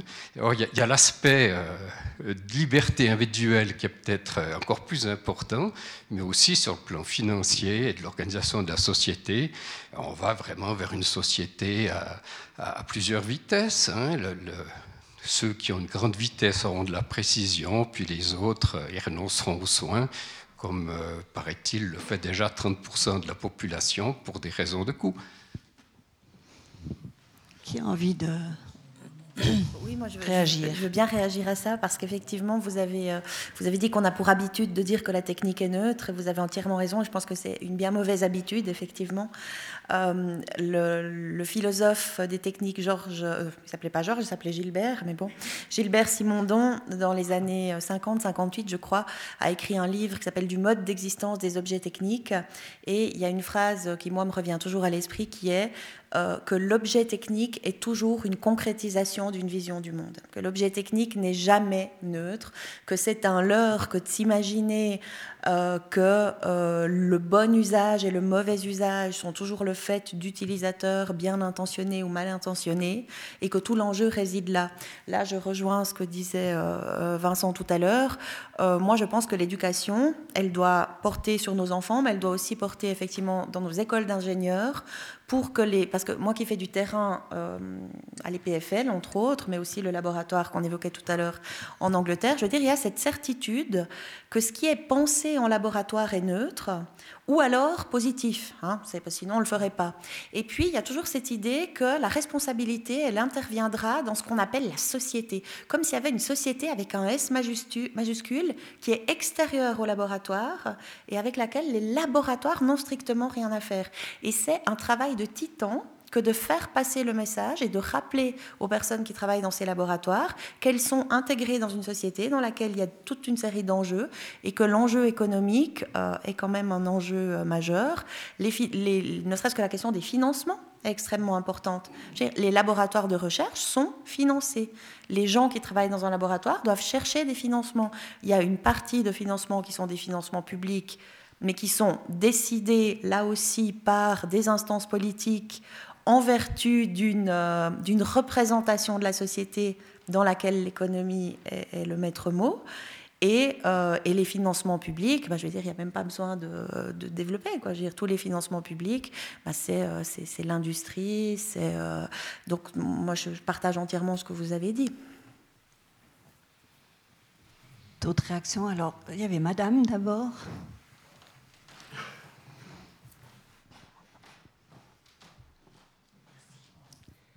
Alors, de façon générale, je suis plutôt favorable à ce que l'être humain a toujours recherché, à savoir l'évolution. Mais il n'y a pas si longtemps, je me disais que par rapport aux ordinateurs, enfin, tendance à chaque fois nouveaux ordinateurs, iPad, iPhone, enfin tout ce qu'on a, je me disais, on est dans une véritable nouvelle dictature à pression personnelle. Euh, et ce soir, en vous entendant avec beaucoup d'intérêt, je me disais, mais on est dans une nouvelle forme de dictature avec une liberté qui est toujours de plus en plus étranglée. Et je me disais, mais où sont les commissions d'éthique? Est-ce qu'elles ont une marge d'action? Enfin, voilà. Est-ce que des commissions d'éthique peuvent avoir une marge d'action Le rôle Non, mais je pense que ça vaut la peine de discuter un tout petit peu de ça parce que. Non, je pense que les commissions d'éthique euh, discutent euh, sur les principes, euh, les valeurs, mais elles sont complètement dépassées par ce mouvement, complètement dépassées parce que, comme il a été dit, c'est un mouvement très global qui, a quand même comme moteur l'innovation technologique, bien sûr, mais l'industrie, mais des, filons qui sont très puissants qui sont très plaisants pour les humains. Ils y trouvent quand même beaucoup d'intérêt. Hein, tous, on est captivés par les écrans euh, et, aussi par tout ce monde des données, hein, tout ce qu'il permet, ce monde. Euh, et, aussi cette espèce d'augmentation. Vous savez, on est des hommes augmentés, mais on est aussi des... Les, données nous augmentent, disent des choses sur nous qu'on ne voit pas spontanément. le médecin ne regarde même plus vraiment son patient, enfin le mauvais médecin mais il, regarde toutes les données qu'il a sur le patient. Hein. C'est de la réalité augmentée, l'imagerie, euh, les analyses. Euh, et, euh, et, puis ça parle, tout ça, et ça parle d'une certaine façon. Mais je suis tout à fait d'accord avec vous, et par ça, moi aussi, j'aime beaucoup la notion de l'évolution. Moi aussi, je crois que l'évolution, c'est quelque chose de très grand, le vivant et l'évolution. L'évolution marche à travers les erreurs, à travers les contestations, les débats, mais je dirais même au niveau biologique d'une cellule, enfin, ou de, bactéries. Hein. Et si on commence à tout contrôler, tout standardiser, c'est un des dangers. Pour ça, j'aimerais pas qu'on finisse en disant ah la, santé personnalisée, il faut tout jeter. Hein, il y a des trucs, mais c'est bien, il y, a, bien assez d'évangélistes dans la société pour qu'ici on se permette d'être un petit peu. Euh, mais, mais, que si on contrôle tout, puis si on standardise tout, puis si on met des normes dedans, c'est la normalisation. Vous voyez, si en sachant énormément de choses, on exige que tout le monde soit dans la norme, alors là, on stérilise l'humain. Et alors la smart medicine, ce sera une médecine de mort. Vraiment, hein, c'est parce que l'évolution, il faut qu'il y ait des erreurs, des essais, des, critiques, des tentatives de ceci, de cela. Sans quoi, eh ben, sans quoi ça meurt. Ben, c'est plus du vivant, c'est de la machine. quoi. Mais tout de même, les, comités d'éthique, ils se sont penchés sur certains aspects de la médecine personnalisée. C'est pas qu'ils ont rien à dire. Bien sûr que sur certains points, ils sont dépassés. Ils comprennent même pas grand-chose à certaines euh, utilisations. Mais il y a quand même des règles euh, entre guillemets morales dans la société sur lesquelles il faut se pencher en lien avec cette euh, médecine. Non, non, mais oui, bien sûr. Moi, je suis un tout petit peu désabusé par, rapport. Mais un des grands aspects très importants, c'est la confidentialité des données, hein, qu'elles ne soient pas transmises et tout. Mais ça, c'est complètement dépassé par la technologie. C'est-à-dire que si on anonymise les données, si on les garde confidentielles, maintenant, on est de plus en plus capable de les désanonymiser, de, les utiliser. Euh, euh, alors, on dit, mais j'ai rien à cacher. Non. Mais le problème, c'est quand on, Enfin, non. Non, oui. Mais quand on, quand on les retourne, vos données, contre vos intérêts, par exemple, en en refusant euh, à, un jeune un engagement parce qu'il a des mauvais gènes, en, faisant payer plus cher l'assurance euh, selon ceci, cela. Enfin, il y a toutes sortes d'aspects. Euh, ça, ça devient problématique. Alors là, évidemment, il faut que l'éthique soit là pour que les lois protègent les gens, puisqu'on n'arrive même pas à protéger vraiment le, le système. et puis aussi, par exemple, plaide, maintenant on plaide pour ça, pour que les gens possèdent leurs données, au fond, qu'elles soient, qu'elles leur appartiennent. Mais là encore, tout ça, c'est des combats qui sont plus ou moins perdus d'avance parce que les gens donnent tout ça à travers le monde et que et qu'en plus c'est transnational. Au fond, c'est un problème qui est comme le problème du réchauffement climatique. Alors vous savez, l'extrême droite dit bon, ça ne sert pas à grand chose faire quoi que ce soit. Ce sont, la Suisse produit que 2% hein, du CO2 mondial. Alors vous voyez, si je change ma 4x4 contre une euh, voiture électrique, ça ne changera rien. Donc, mais ce n'est pas une raison pour ne pas agir. Et je crois que chacun doit euh, agir. Et les commissions, effectivement, réfléchissent aux valeurs en jeu, aussi aux valeurs de solidarité, évidemment, enfin, qui sont très importantes là-dedans et à toutes sortes d'aspects, parce que c'est très, il y a des tas d'aspects dérivés hein, autour de la santé personnalisée. Là, là on a dérivé euh, dans, un domaine, mais en fond, euh, c'est une grande complexité. Et puis cette question de la solidarité, vraiment, par exemple, c'est vrai, tous ces traitements anticancéreux qu'on trouve, et, qui, et, qui, sauvent des gens de façon incroyable maintenant, euh, que, que, vraiment il y a encore quelques années pour lesquelles on pouvait rien du tout. Par exemple, dans les mélanomes, on ne guérit pas tous les mélanomes, mais maintenant on arrive à guérir certains mélanomes métastatisés où il n'y a plus rien. On va voir combien de temps ça tient, mais enfin c'est incroyable. Mais ça coûte extrêmement cher. Et puis on se dit, mais comment on va faire quand ça va généraliser? Parce que la, santé personnalisée, la médecine personnalisée a une autre, une autre tendance, c'est qu'il y a tendance comme ça a été dit, au lieu de faire des grands sacs de, maladies, à faire presque de chaque maladie une maladie rare, puisqu'elle est personnalisée. Donc les médicaments coûtent plus cher parce qu'ils concernent une maladie rare, et puis ça cloisonne toutes sortes de choses dans un monde où, bah, dans un monde aux ressources limitées. Enfin, c'est le même problème que l'écologie, les ressources sont limitées, on ne va pas pouvoir les, les augmenter. Et qui aura droit à quoi Selon quels critères? Et voilà le problème, c'est sûr. Là, euh, Enfin, pour résumer, les commissions d'éthique travaillent là-dessus, elles font ce qu'elles peuvent, mais ne comptez pas trop là-dessus pour euh, sauver la situation. Vincent Barras, dans un article euh, il, y a, il, y a, une année, tu avais dit en essayant en vain d'atteindre la santé parfaite, nous renforçons un système extrêmement coûteux. Ça, ça va un peu dans le sens de ce que tu viens de dire. Euh, une autre façon de commenter tout ça, c'est de réfléchir euh, au fait qu'on est en train de parler de quelque chose qui, au fond, qui, nous fascine, qui nous préoccupe, dont tout le monde parle, dont les, grandes industries euh, font, leur beurre. Vous avez raison de le souligner, c'est sûr. C'est cette question du, en cloisonnant, en, faisant des médicaments rares pour des maladies rares, c'est une façon extraordinaire de maximiser le profit.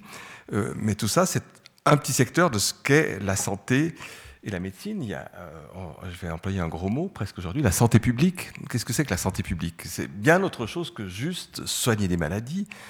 Euh, c'est toute la question de la prévention. Et, puis il n'y a pas seulement la prévention par rapport au risque que je sais de développer mon cancer du sang. Il y a, l'ensemble des mesures de prévention qui sont absolument pas développées. Enfin, si on, cherche à développer à tout prix quelque chose, il y a d'immenses secteurs de la médecine et de la santé qui, euh, qui ne sont pas de la médecine de précision, mais qui, sont qu'on oublie, qui sont négligés pour le coup, et qui sont réellement euh, quelque chose euh, qui, sur lesquels, si on veut absolument faire du progrès, il y, a, vraiment énormément de progrès à faire, de toutes les questions de santé publique au sens large, et toutes les autres dimensions de la médecine, elles existent aussi. Et moi, une de mes critiques face à cette mode, l'effet mode de la médecine ou de la santé personnalisée, c'est le fait que c'est l'arbre qui cache la forêt.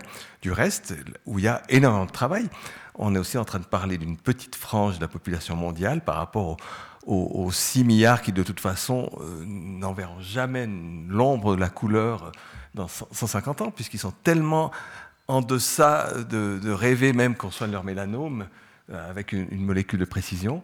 Euh, il faut juste qu'ils aient un peu d'eau, par exemple, ou, les mains, euh, la possibilité de se laver de temps en temps les mains.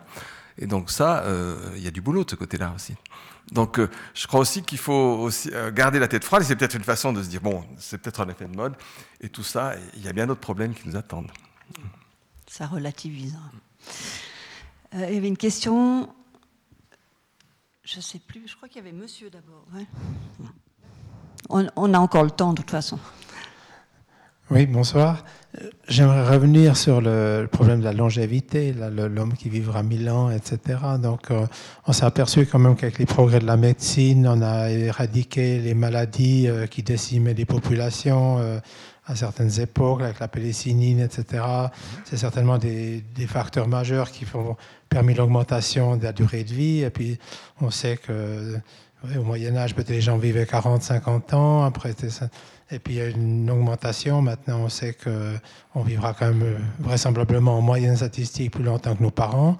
Mais j'ai aussi entendu quelque part, peut-être vous pouvez me confirmer ou pas, que cette courbe est en train de s'inverser et que la moyenne d'âge de la population est plutôt en train de diminuer de nouveau. Donc, euh, je me dis, ça, c'est plutôt en fait euh, un signe qu'on va vers cette société que très, très bien décrite là par monsieur, à plusieurs vitesses, c'est-à-dire qu'il y a les pauvres qui ne pourront de toute façon pas se payer et qui mourront des maladies relativement bénignes, qu'on n'arrivera même plus à soigner, qu'on soignait peut-être dans le passé. Et puis maintenant, tous ces miracles technologiques qui seront réservés à une certaine élite, etc., aux plus fortunés. Et comme on voit que le fossé entre les héros, les pauvres et les riches ne cesse de se creuser avec nos sociétés euh, de capitalistes, donc on va vers des gens qui arriveront effectivement peut-être à passer le cap des 100 ans, 150 ans avec des miracles technologiques, et puis une grande majorité de la population qui va plutôt mourir plus jeune que nos parents.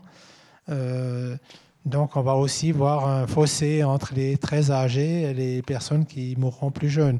Alors ça, ça à mon avis, ça va être aussi corrigé si on va vers aussi vers la fin de la société capitaliste. Et comme vous l'avez peut-être dit, c'est, la, médecine, c'est qu'un petit aspect de la santé. je crois que l'OMS définit la santé non pas comme l'absence de maladie, mais en fait comme une sorte de bien-être. Donc, euh, s'il n'y a pas une sorte de révolution au niveau de la population qui s'insurge contre le système capitaliste qui avilit l'homme, etc., et qui abolit les privilèges de peut-être certains, de certaines minorités, on n'arrivera pas à augmenter la santé pour tout le monde. Juste une toute petite réponse factuelle, ouais, c'est vrai que c'est intéressant de voir, parce que c'était la grande mythologie euh, des, des, des 30 glorieuses, du progrès et tout, que l'espérance de vie ne cessait d'augmenter, ne cesserait d'augmenter dans le futur. Et c'est vrai qu'on voit maintenant une stabilisation de cette augmentation, voire une baisse dans certains pays. Et ça a commencé dans les pays de l'Est et la Russie surtout, où il y a eu un effondrement de l'espérance de, vie euh, à la fin de, l'URSS, elle n'est pas vraiment remontée, elle, recommence à, descendre. Mais on voit ça maintenant, alors ce qui est nouveau, c'est aux États-Unis, en Grande-Bretagne, hein, sur plusieurs années, maintenant ça stagne et ça commence à baisser, et dans d'autres pays. Et ce qui est intéressant, c'est que c'est peu des facteurs liés au système de santé, mais qu'est-ce qui réunit tous ces pays? C'est ce que disait Vincent. C'est des questions très globales et déjà les inégalités. Lorsque les inégalités croissent dans un pays, l'espérance de vie diminue. Et puis ça n'empêche pas que dans ces pays, il y a des gens, aux États-Unis c'est classique, il y a des gens qui vivent très longtemps parce qu'ils sont riches, ils ont... mais dans les populations, là on est en train de voir, c'est vraiment tout à fait nouveau, là, ces années qu'on vit, c'est ces inversions dans des pays même développés, occidentaux, euh, des courbes. Oui, j'avais envie de, rebondir dans cette discussion euh, parce que je crois qu'il faut aussi voir qu'on est dans un univers de promesses technologiques euh, où les médias tous les jours pratiquement nous informent de nouvelles technologies médicales qui potentiellement sauvent des vies dans tel domaine, dans tel autre domaine, ce qui est créateur d'espoir et probablement, enfin, que, enfin, vous êtes nombreux à souligner le fait que ces espoirs finalement sont quand même amenés à être déçus pour un certain nombre de personnes, soit parce qu'elles sont exclues de facto parce qu'elles habitent dans un pays euh, où de toute façon peut-être qu'elles savent même pas que ces prouesses technologiques sont euh, vantées ailleurs, euh, mais même sous nos latitudes privilégiées, euh, toutes les promesses technologiques ne sont de loin, de loin pas tenues. Mais maintenant, je pense qu'il faut aussi essayer de faire un exercice hum, d'imagination euh, et de se dire, ben, cet homme euh, qui vivrait mille ans, on ne sait pas finalement. C'est une promesse technologique. C'est une promesse de gens justement qui, dans des laboratoires, cherchent de l'argent pour faire des recherches qui vont dans ce sens. Donc la question, elle est peut-être moins de savoir si l'espérance de vie, enfin jusqu'à quand on pourra tirer l'espérance de vie, que de se demander ce que ça nous dit par rapport à notre imaginaire et notre système de valeurs actuel, ce qui est un peu l'exercice euh, que, vous faisiez là. Et dans ce sens-là, vous m'excuserez, mais je, boucle la boucle hein, de choses que j'ai entendues, euh, que j'avais envie de, mettre ensemble. Euh, pour moi, la question de l'éthique, effectivement, les comités d'éthique, ils arrivent toujours comme la grêle après la vendange. Pour moi, ça, ça fait absolument aucun doute. Mais quand bien même ils arriveraient avant, je pense qu'ils ne se poseraient pas forcément les bonnes questions. Enfin, ils se poseraient certaines bonnes questions, mais les comités d'éthique ont quand même cette caractéristique de s'interroger sur ce qui est considéré comme moralement répréhensible, ce qui est considéré comme des mauvais usages, ce qui est considéré comme des effets secondaires qui ne nous plaisent pas. Et c'est là que l'anthropologie se distingue un petit peu de ce type de regard, parce que euh, là où l'éthique, euh, au fond, interroge des conséquences jugées comme néfastes, euh, l'anthropologue remonte en amont et essaye de se dire, bon, bah alors, qu'est-ce qu'on n'interroge pas? Euh, Le bon usage qu'on n'interroge pas, c'est quoi? Ce qui semble évident pour tout le monde. La raison pour laquelle ces technologies se développent et tant qu'on ne dit pas, ah là, il y a un problème éthique, ben ça continue. C'est cette voie royale, je pense, qu'il faut interroger et se demander. Maintenant, imaginons que tous les gens, miracles économiques, le monde entier est inclus euh, dans ces promesses technologiques. On a tous accès à ces promesses de santé personnalisée. On va tous se mettre à vivre beaucoup plus longtemps. Euh, quel type de société ça va être? On est en train de penser des individus qui ont une longévité accrue, en tout cas dans, notre imaginaire, c'est vers ça qu'on tend. Mais est-ce qu'on est en train de penser la société dans laquelle tous ces individus pourraient vivre ensemble? On n'est pas du tout en train de poser les jalons. On a déjà des caisses de retraite qui sont vides, on a déjà euh, des problèmes de financement pour beaucoup de choses, et on s'imagine qu'on va pouvoir, comme ça, mettre ensemble les individus euh, qui vivront plus longtemps parce qu'ils seront tous euh, réparés avant. Enfin, quand, Angelina Jolie, je m'excuse, hein, moi je reviens toujours à Angelina Jolie. Angelina Jolie, si on se dit elle, elle a fait en fonction de ses moyens financiers, on a parlé de l'effet Angelina Jolie, aussi bien dans les médias, mais aussi des recherches médicales qui ont été faites euh, de, gens qui disaient elle a donné un super exemple, ça a fait augmenter les dépistages. Mais elle a donné quoi comme exemple? Elle a donné un exemple de riche euh, l'histoire des saints reconstruit plus beau qu'avant, effectivement, elle n'a pas donné un exemple que Madame Tout le Monde peut suivre. Mais imaginons même, là encore, que tout le monde puisse. Vous imaginez, c'est ce qu'a suggéré euh, Sandrine, mais je vais pousser le raisonnement encore un cran plus loin. Maintenant, on est entré dans l'ère du diagnostic préimplantatoire. Donc imaginez l'embryon d'Angelina Jolie dans une éprouvette avec cinq ou six autres embryons.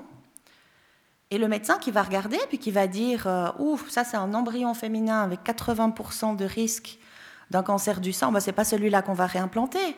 Donc ça veut dire quoi? Ça veut dire qu'on estimera que la, la, personne que pourrait devenir cet embryon, donc en l'occurrence Angelina Jolie, si on pousse l'exercice absurde jusqu'au bout, que cette vie-là ne vaut pas la peine d'être vécue parce qu'elle a un fort risque de contracter un cancer du sein. Et donc ces technologies accessibles pour tous, c'est à l'eugénisme qu'elles mènent au final. Moi, je trouve très intéressant ce que tu viens de faire. Ça répond peut-être en partiellement à votre question tout à l'heure sur l'éducation. De, travailler en scénario, d'imaginer, de, de, pousser nos enfants aussi, ce qu'on fait très peu à l'école. Hein, Pensez à Angelina Jolie. voilà. Non, mais il y, a beaucoup de gens qui se posent les mêmes questions par rapport à l'urgence climatique actuellement. Comment éduquer nos enfants à ce qu'ils les attendent? Alors euh, ah, voilà, il y, a, de nouveau, il faut y aller par scénario. Enfin, et c'est pas du tout ce qui se passe. C'est pas du tout ce qui est fait à l'école. Donc je pense que ce que tu viens, et j'ai vu vos réactions en, live, hein, en direct, tout de suite, ça vous suscite des réactions très fortes parce que vous vous identifiez, parce que vous arrivez à, projeter beaucoup plus euh, par rapport à ces sujets-là. Et je pense que c'est, enfin voilà, c'est ce que ça m'inspire, euh, ce que tu viens de dire. Vous avez une question, monsieur? Merci. Euh, ben, pourquoi pas un commentaire? Je crois qu'un des problèmes de base là-dedans, c'est que dans beaucoup de domaines, on a cessé d'être capable ou même de vouloir essayer de faire une différence entre ce qui est possible et ce qui est nécessaire. À peu près toutes les promesses technologiques sont des idées balancées, puis simplement parce qu'elles sont balancées, on se lance là-dedans. On ne réfléchit pas ceux qui les lancent ne réfléchissent pas, mais c'est possible, alors on va le faire. Il paraît que c'est un trait de caractère courant aux États-Unis, y compris chez un bricoleur. Vous lui dites euh, j'aimerais une auto à 12 roues, ah ben on va voir, et puis on s'y met. C'est la même chose là. Alors, question scénario, j'en ai, j'en ai fait un moi-même. Il y a un terme qui a été employé, puis qu'il est dans d'autres endroits, c'est augmenter, l'humanité augmentée. Je me suis dit, mais c'est quoi? J'ai envie d'être grossier pour dire ce à quoi je ne songe pas, c'est qu'il ne s'agit pas d'en avoir une plus grosse. Mais une idée d'augmentation que j'ai eue, c'est celle-ci. On deviendrait capable d'entendre les sons de 2 à 50 000 Hz, au lieu de 20 à 20 000 quand on est en bon état. Pourquoi pas? Ça serait intéressant. Puis il m'est venu l'idée qu'en fait, à partir de là, le silence disparaîtrait et que très probablement une augmentation de ce type-là se traduirait par une incapacité psychologique totale de l'être humain. Autrement dit, ça me mène à cette question, on parle d'humanité augmentée. Mais un, est-ce qu'on s'est préoccupé de définir si l'humain était augmentable? Et est-ce qu'on s'est préoccupé de définir ce que ça voudrait dire de l'augmenter? Et à quoi ça pourrait bien servir? Daniela. ben, moi, j'ai envie de, Enfin, moi, je partage vos questions. Donc, euh, mon rôle, c'est souvent de poser les questions plutôt que d'y répondre. Mais euh, ce, que, ce, que, vous dites, euh, j'ai envie de faire un parallèle. Vous parlez de Louis. Moi, ça me fait penser à ces recherches de l'armée américaine qui portent sur un œil qui devrait zoomer. Voilà, leur réponse à eux, c'est c'est le soldat mais le soldat est souvent considéré dans les documents euh, euh, du gouvernement américain comme le prototype du citoyen américain. Et alors l'exemple de l'œil, c'est de dire, ben, le pilote de chasse, quand il est dans son avion, il doit pouvoir voir son, tableau de chasse, j'allais dire, c'est pas ce que je voulais dire, son tableau de bord. Euh, de net, et quand il regarde à l'extérieur, il doit aussi pouvoir voir au sol. Donc, on va créer un œil qui va zoomer. Et moi, ce qui me préoccupe, c'est moins l'argumentaire sur lequel eux s'appuient que ce que ça signifie pour nous. Parce que euh, moi, mon hypothèse à partir de là, c'est que de la même manière que maintenant, quelqu'un... Euh, là, moi, j'ai des lentilles. Et je suis myope, je vous avoue, je fais mon coming out, je suis myope. Et si je n'avais pas mes lentilles, je vous regarderais comme ça. Et je pense que pendant 30 secondes, ça vous aurait fait sourire et qu'après, vous auriez commencé à vous dire, ouais, mais bon, elle peut quand même mettre des lunettes ou des lentilles, c'est accessible, ça existe. Et là, ça rejoint votre premier point, qui est qu'on est une société qui a pour caractéristique que tout ce qui peut se faire doit se faire. On ne se pose pas la question. Et donc, moi, par analogie avec l'histoire des lunettes, je me dis, si un jour cet œil qui zoome euh, fonctionne et qui sort des laboratoires pour être sur le marché, bah, ça veut dire que euh, je pense qu'il n'y a personne parmi vous qui a zoome, rassurez-moi. On est, on est, voilà. Donc ça veut dire qu'on sera tous considérés comme handicapés parce qu'on ne bénéficiera pas de cette technologie. On vous dira, mais quoi, mais vous n'avez pas zoome, mais pourtant il existe. Et, pour moi, ce qui me préoccupe, c'est cette tendance à, à, redéfinir la norme en fonction de ce qui est possible. Et ça rejoint ce que disait monsieur avec une définition de l'OMS qui nous dit que la santé est un état de bien-être, dans une société consumériste comme la nôtre, ça veut dire qu'on euh, on invente des, besoins tout le temps et que donc on met la barre toujours plus haut en élargissant la définition de ce qui est considéré comme un problème de santé. Ce qui, par réaction, augmente forcément les coûts de la santé. Bertrand ou Vincent, tu veux dire quelque chose aussi? Peut-être aussi pour euh, aller euh, rebondir sur votre remarque, euh, ce qu'il y a de bien avec la médecine, c'est le lieu où, à partir duquel, euh, d'ailleurs de, tout temps, euh, nous autres humains pouvons nous interroger sur nos propres limites. Je pense qu'il n'y a pas de meilleur lieu pour s'interroger sur nos propres limites ou les, limites de, ce que nous faisons et de ce que nous projetons. En l'occurrence, la médecine est un bon endroit pour penser effectivement ce que vous dites. Qu'est-ce que ça voudrait dire un, humain augmenté? À supposer qu'on puisse effectivement maintenant euh, prolonger les vies euh, moyennes à 100, 110, 120 ans. Euh, et, qu'est-ce que ça apporterait? Et donc la médecine, justement un lieu pour les. Qu'est-ce qu'on y gagnerait? Je remarque que cette, interrogation se porte en même temps sur, en même temps que se produit dans, dans, nos sociétés, en particulier en Suisse, d'autres mouvements qui consistent à dire euh, il faut pouvoir mourir quand on veut, et donc des associations comme Exit ou d'autres sont exactement, et pour moi ça fait partie un peu du même phénomène, on va dire justement il ne s'agit pas d'augmenter les vies, il s'agit plutôt de les raccourcir, comme ça quand on est encore capable de décider, et on fait appel aux médecins et à la médecine, ce qui est une question qu'on peut se poser aussi.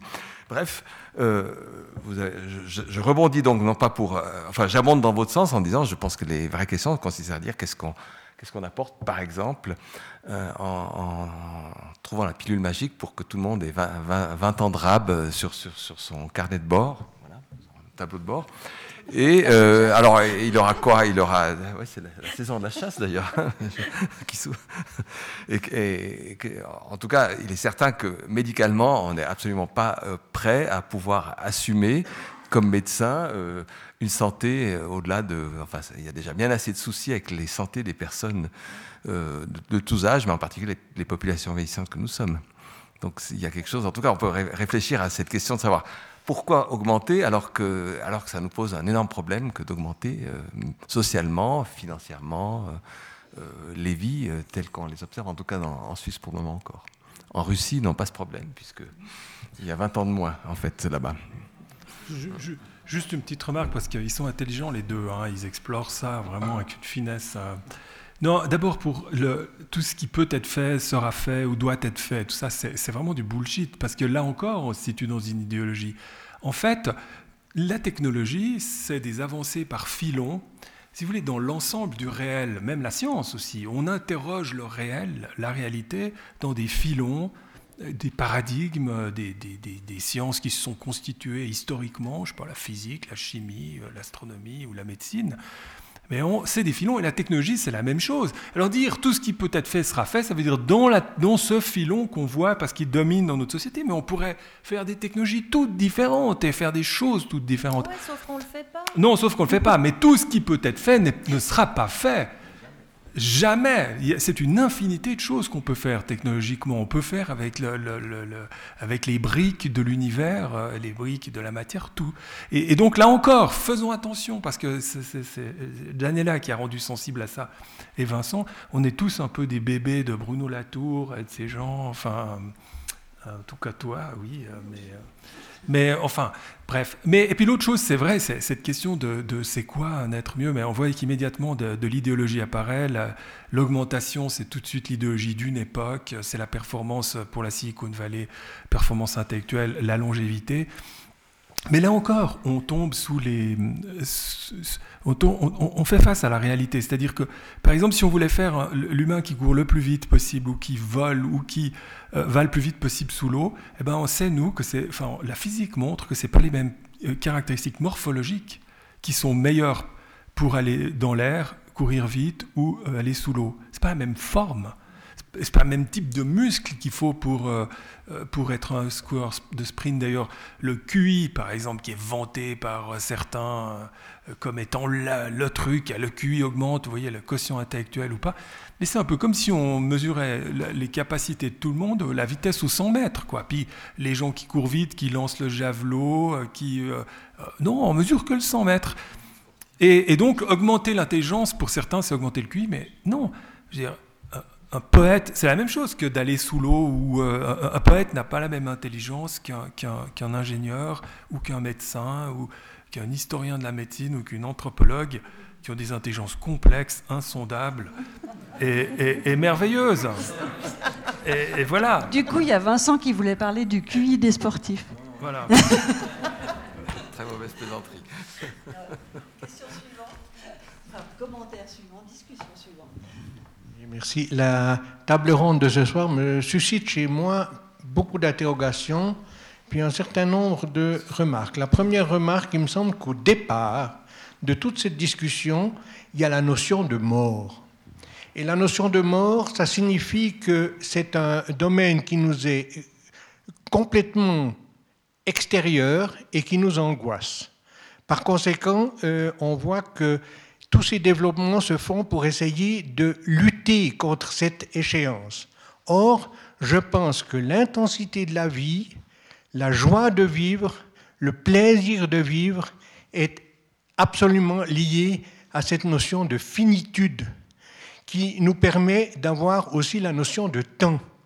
Et pour répondre à Madame sur l'éducation des enfants, je dirais aux enfants, vivez, sentez, regardez, écouter, appréhender le monde, c'est la meilleure chose que vous pouvez faire parce que vous n'avez pas beaucoup de temps pour tout ce que vous devez découvrir. Et je dirais aussi pour la médecine, l'être humain est un individu tellement complexe et c'est un équilibre tellement délicat que c'est un véritable miracle d'être vivant.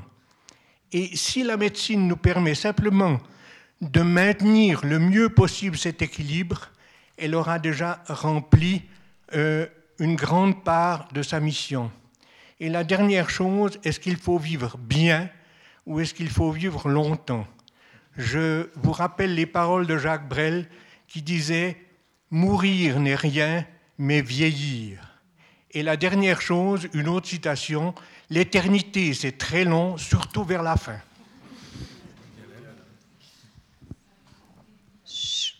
Je crois que ça n'appelle aucun commentaire.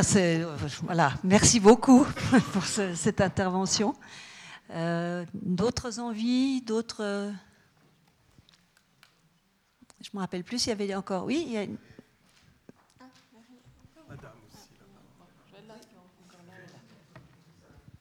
Ce qui est intéressant, c'est qu'en un siècle, on est passé du Frankenstein de Marie Shelley à la déconstruction d'Angelina Jolie. Et la, question qui, m'interpelle, c'est effectivement c'est quel est l'objet de, ces transformations. Alors je comprends bien au niveau individuel cette médecine personnalisée où il y a certainement un gain. On parlait de, personnes qui ont des, tumeurs rares, des, leucémies, etc. Euh, là, on voit bien, le, je dirais, le, bénéfice qu'il peut y avoir pour, euh, pour les personnes, mais encore faut-il se, se, poser la question, quel est l'objectif Et on sait qu'il y a des patients qui, je dirais, apprennent tellement bien à vivre avec leur maladie que ça les aide à vivre ou, à survivre, qu'il y a des comportements déviants, qu'il y a des, abus d'alcool et d'autres substances qui font que euh, les, personnes, je dirais, se, se complaisent. Donc rechercher cette espèce de, guérison euh, utopique, ça m'interpelle. Alors je fais de la santé publique et je parlais de l'individu, mais en même temps on parle de santé personnalisée. Et là j'abonde dans ce qui a été dit. Euh, je pense que cette euh, vision de la santé personnalisée, en tout cas, est un leurre parce que, en tout cas pour le moment, elle a démontré aucune euh, efficacité dans des paramètres comme justement l'espérance de, vie, en tout cas dans les pays les plus riches, quand on va régresser cette espérance de vie, on se pose quand même un, certain nombre de questions. Et ce qui m'inquiète le plus, et la question que j'aimerais vous poser, c'est que est-ce que vous n'avez pas peur que euh, cette, on a parlé de mode, mais enfin cette tendance, elle capte des ressources qui sont extrêmement importantes pour la, santé publique, et que pour finir, en termes de, paramètres globalement pour toute une population, en fait, ça introduise plus des régressions que des bénéfices ça a déjà été un petit peu abordé, mais effectivement, c'est un peu ce qu'on observe. Pas. tant, que les, tant que les dépenses continuent à augmenter euh, pour l'instant, on, on sait qu'il y a un mur au-delà duquel on... C'est tellement important, la, prévention et puis, le, puis la, globalité de la société, de nos comportements euh, pour la santé des, des, des populations, c'est ce qui compte le plus. Mais effectivement, moi, je ne sais pas, j'ai envie de, de de, de, répondre en disant il faut vraiment faire attention à ce solutionnisme euh, de la Silicon Valley, cette religion, c'est Morozov qui parle de solutionnisme, pour laquelle euh, à tout problème humain, et la maladie en est, une, en est un, euh, il y a une solution technologique. Et c'est très impressionnant parce que c'est vraiment au cœur aussi de ce qu'ils essaient de, enfin, de ce qui se passe chez nous, hein, ça, c'est solutionnisme et, ben, alors qu'on est dans un monde où il y a de plus en plus d'inégalités, où les guerres n'ont jamais été aussi présentes, enfin où il se passe énormément de choses, et puis il y a les problèmes environnementaux. Et puis pour la Silicon Valley, d'ailleurs, ça en revient à la question de la mort, le, principal problème, certes non, dit tout, c'est la mort. Eh bien, il y a une solution à la mort.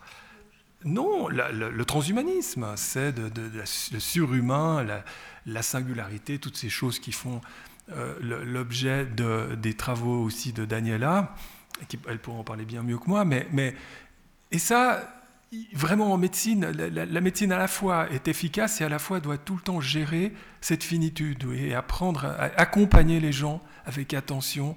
Dans la finitude, il y a 100% de mortalité, il faut, il faut aider dans cette... Euh, dans, dans toute cette dimension-là de la faillibilité, de la vulnérabilité, de la mortalité.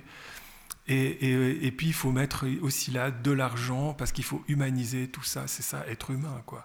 Et pas croire qu'il va y avoir des solutions à la finitude, il n'y a pas de solution. Encore le vieux curé qui parle. Hein, mais, mais euh, J'ai rien dit. Non, non, mais je t'entends penser. Non, non, non, non, non. Alors malheureusement, on n'a plus beaucoup de temps. Hein. J'ai vu encore deux mains euh, se lever là. On va peut-être non, mais ça va être très court.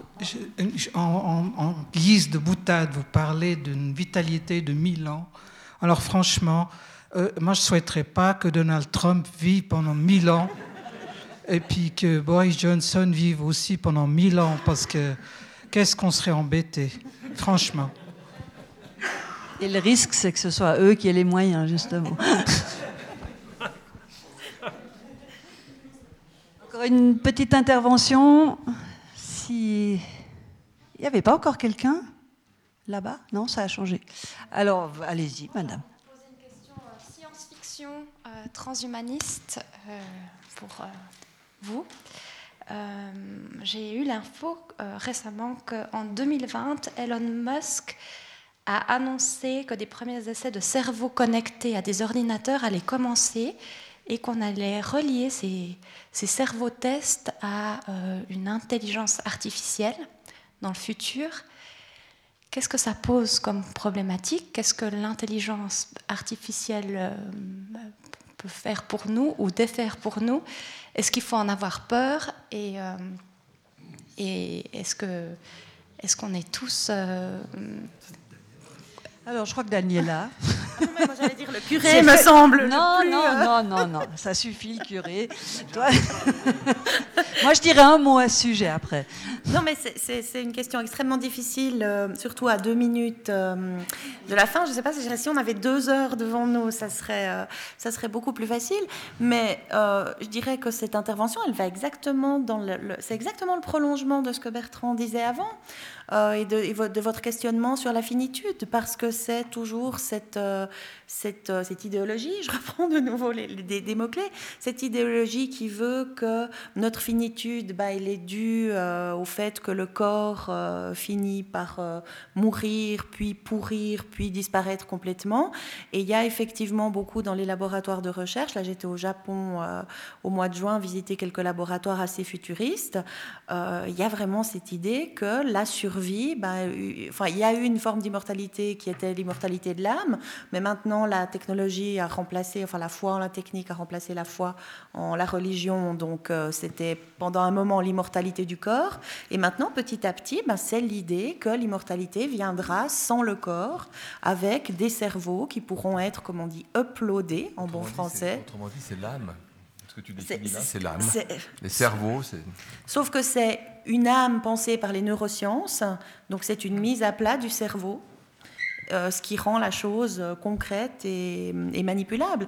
Alors maintenant, dans ce qu'il a dit, on est de nouveau dans le registre des promesses technologiques, mais, euh, mais avec cette intervention, on boucle joliment la boucle, parce qu'on est parti des big data, qui, euh, qui sont la clé de voûte de cette santé personnalisée, big data dont l'analyse repose sur des systèmes d'intelligence artificielle. Euh, là, on rajoute la dimension de la connexion de, tous ces éléments euh, entre eux.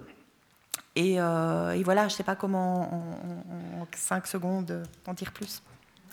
Et comme souvent dans ce genre de débat, on a changé de thème plusieurs fois, mais c'est pas grave, c'est fait pour. Et euh, je voudrais juste aussi vous répondre à ma manière, parce que moi, je suis aussi passée par la case journaliste scientifique comme, euh, comme Bertrand. Et euh, j'ai déjà écrit des articles dans les années 90 sur des neurones connectés aux ordinateurs, et puis que c'était déjà réalisable, et puis que ça allait déjà donner quasiment un cerveau connecté à l'ordinateur.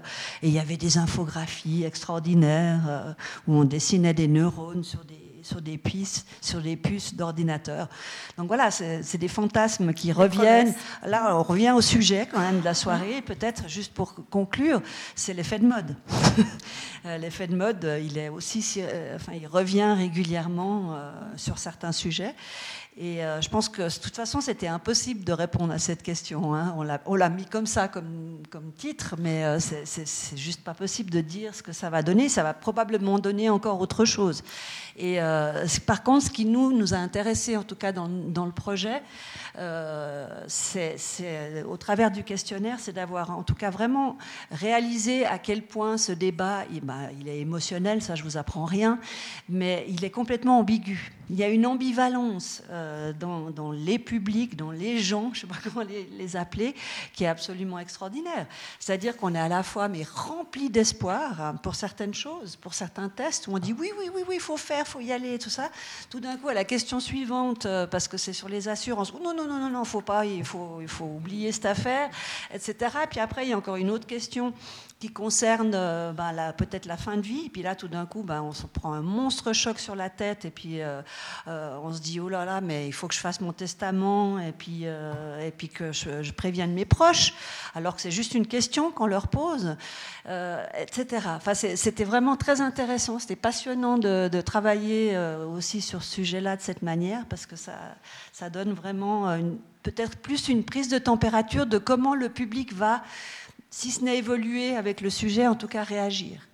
Et euh, voilà, si, ça vous dit, hein, vous pouvez aller voir euh, sur la plateforme, notamment de la Fondation Lennart, que je me permets de remercier encore ce soir, euh, grâce au projet qu'il a soutenu.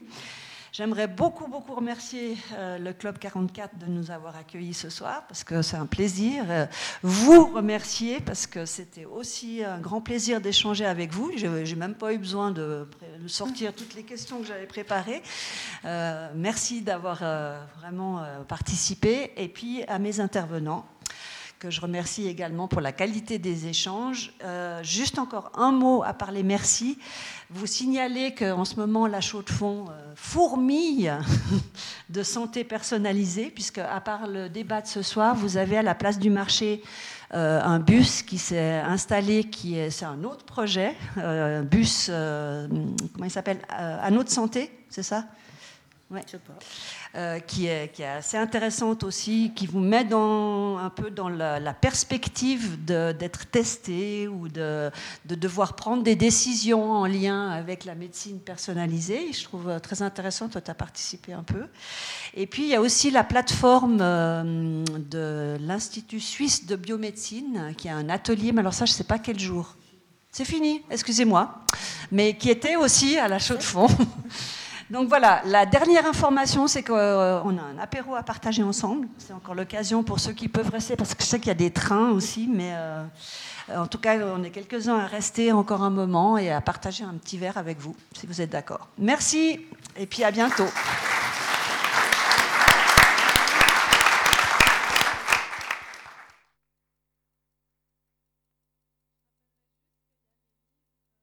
Disponible la librairie Payot qui prolonge aussi le sujet. Et puis merci aussi au réseau Sciences et Cité. Vous avez compris qui amène cette dimension critique, enfin qui veut penser de manière critique la science dans des espaces culturels et publics. Ce qui me permet de rebondir que le 31 octobre, vu qu'on a beaucoup parlé de l'idéologie du progrès, François Jarige vient au Club 44 et va aussi repenser cette question l'idéologie du progrès, et puis il part à rebours, il va dans le passé pour penser le présent et aussi dire que la technologie est un, reflet de notre manière d'être au monde et comment penser aussi une technologie peut-être plus émancipatrice. Donc je pense que ce sera une belle suite à cette soirée. Merci pour votre présence et euh, bon apéro.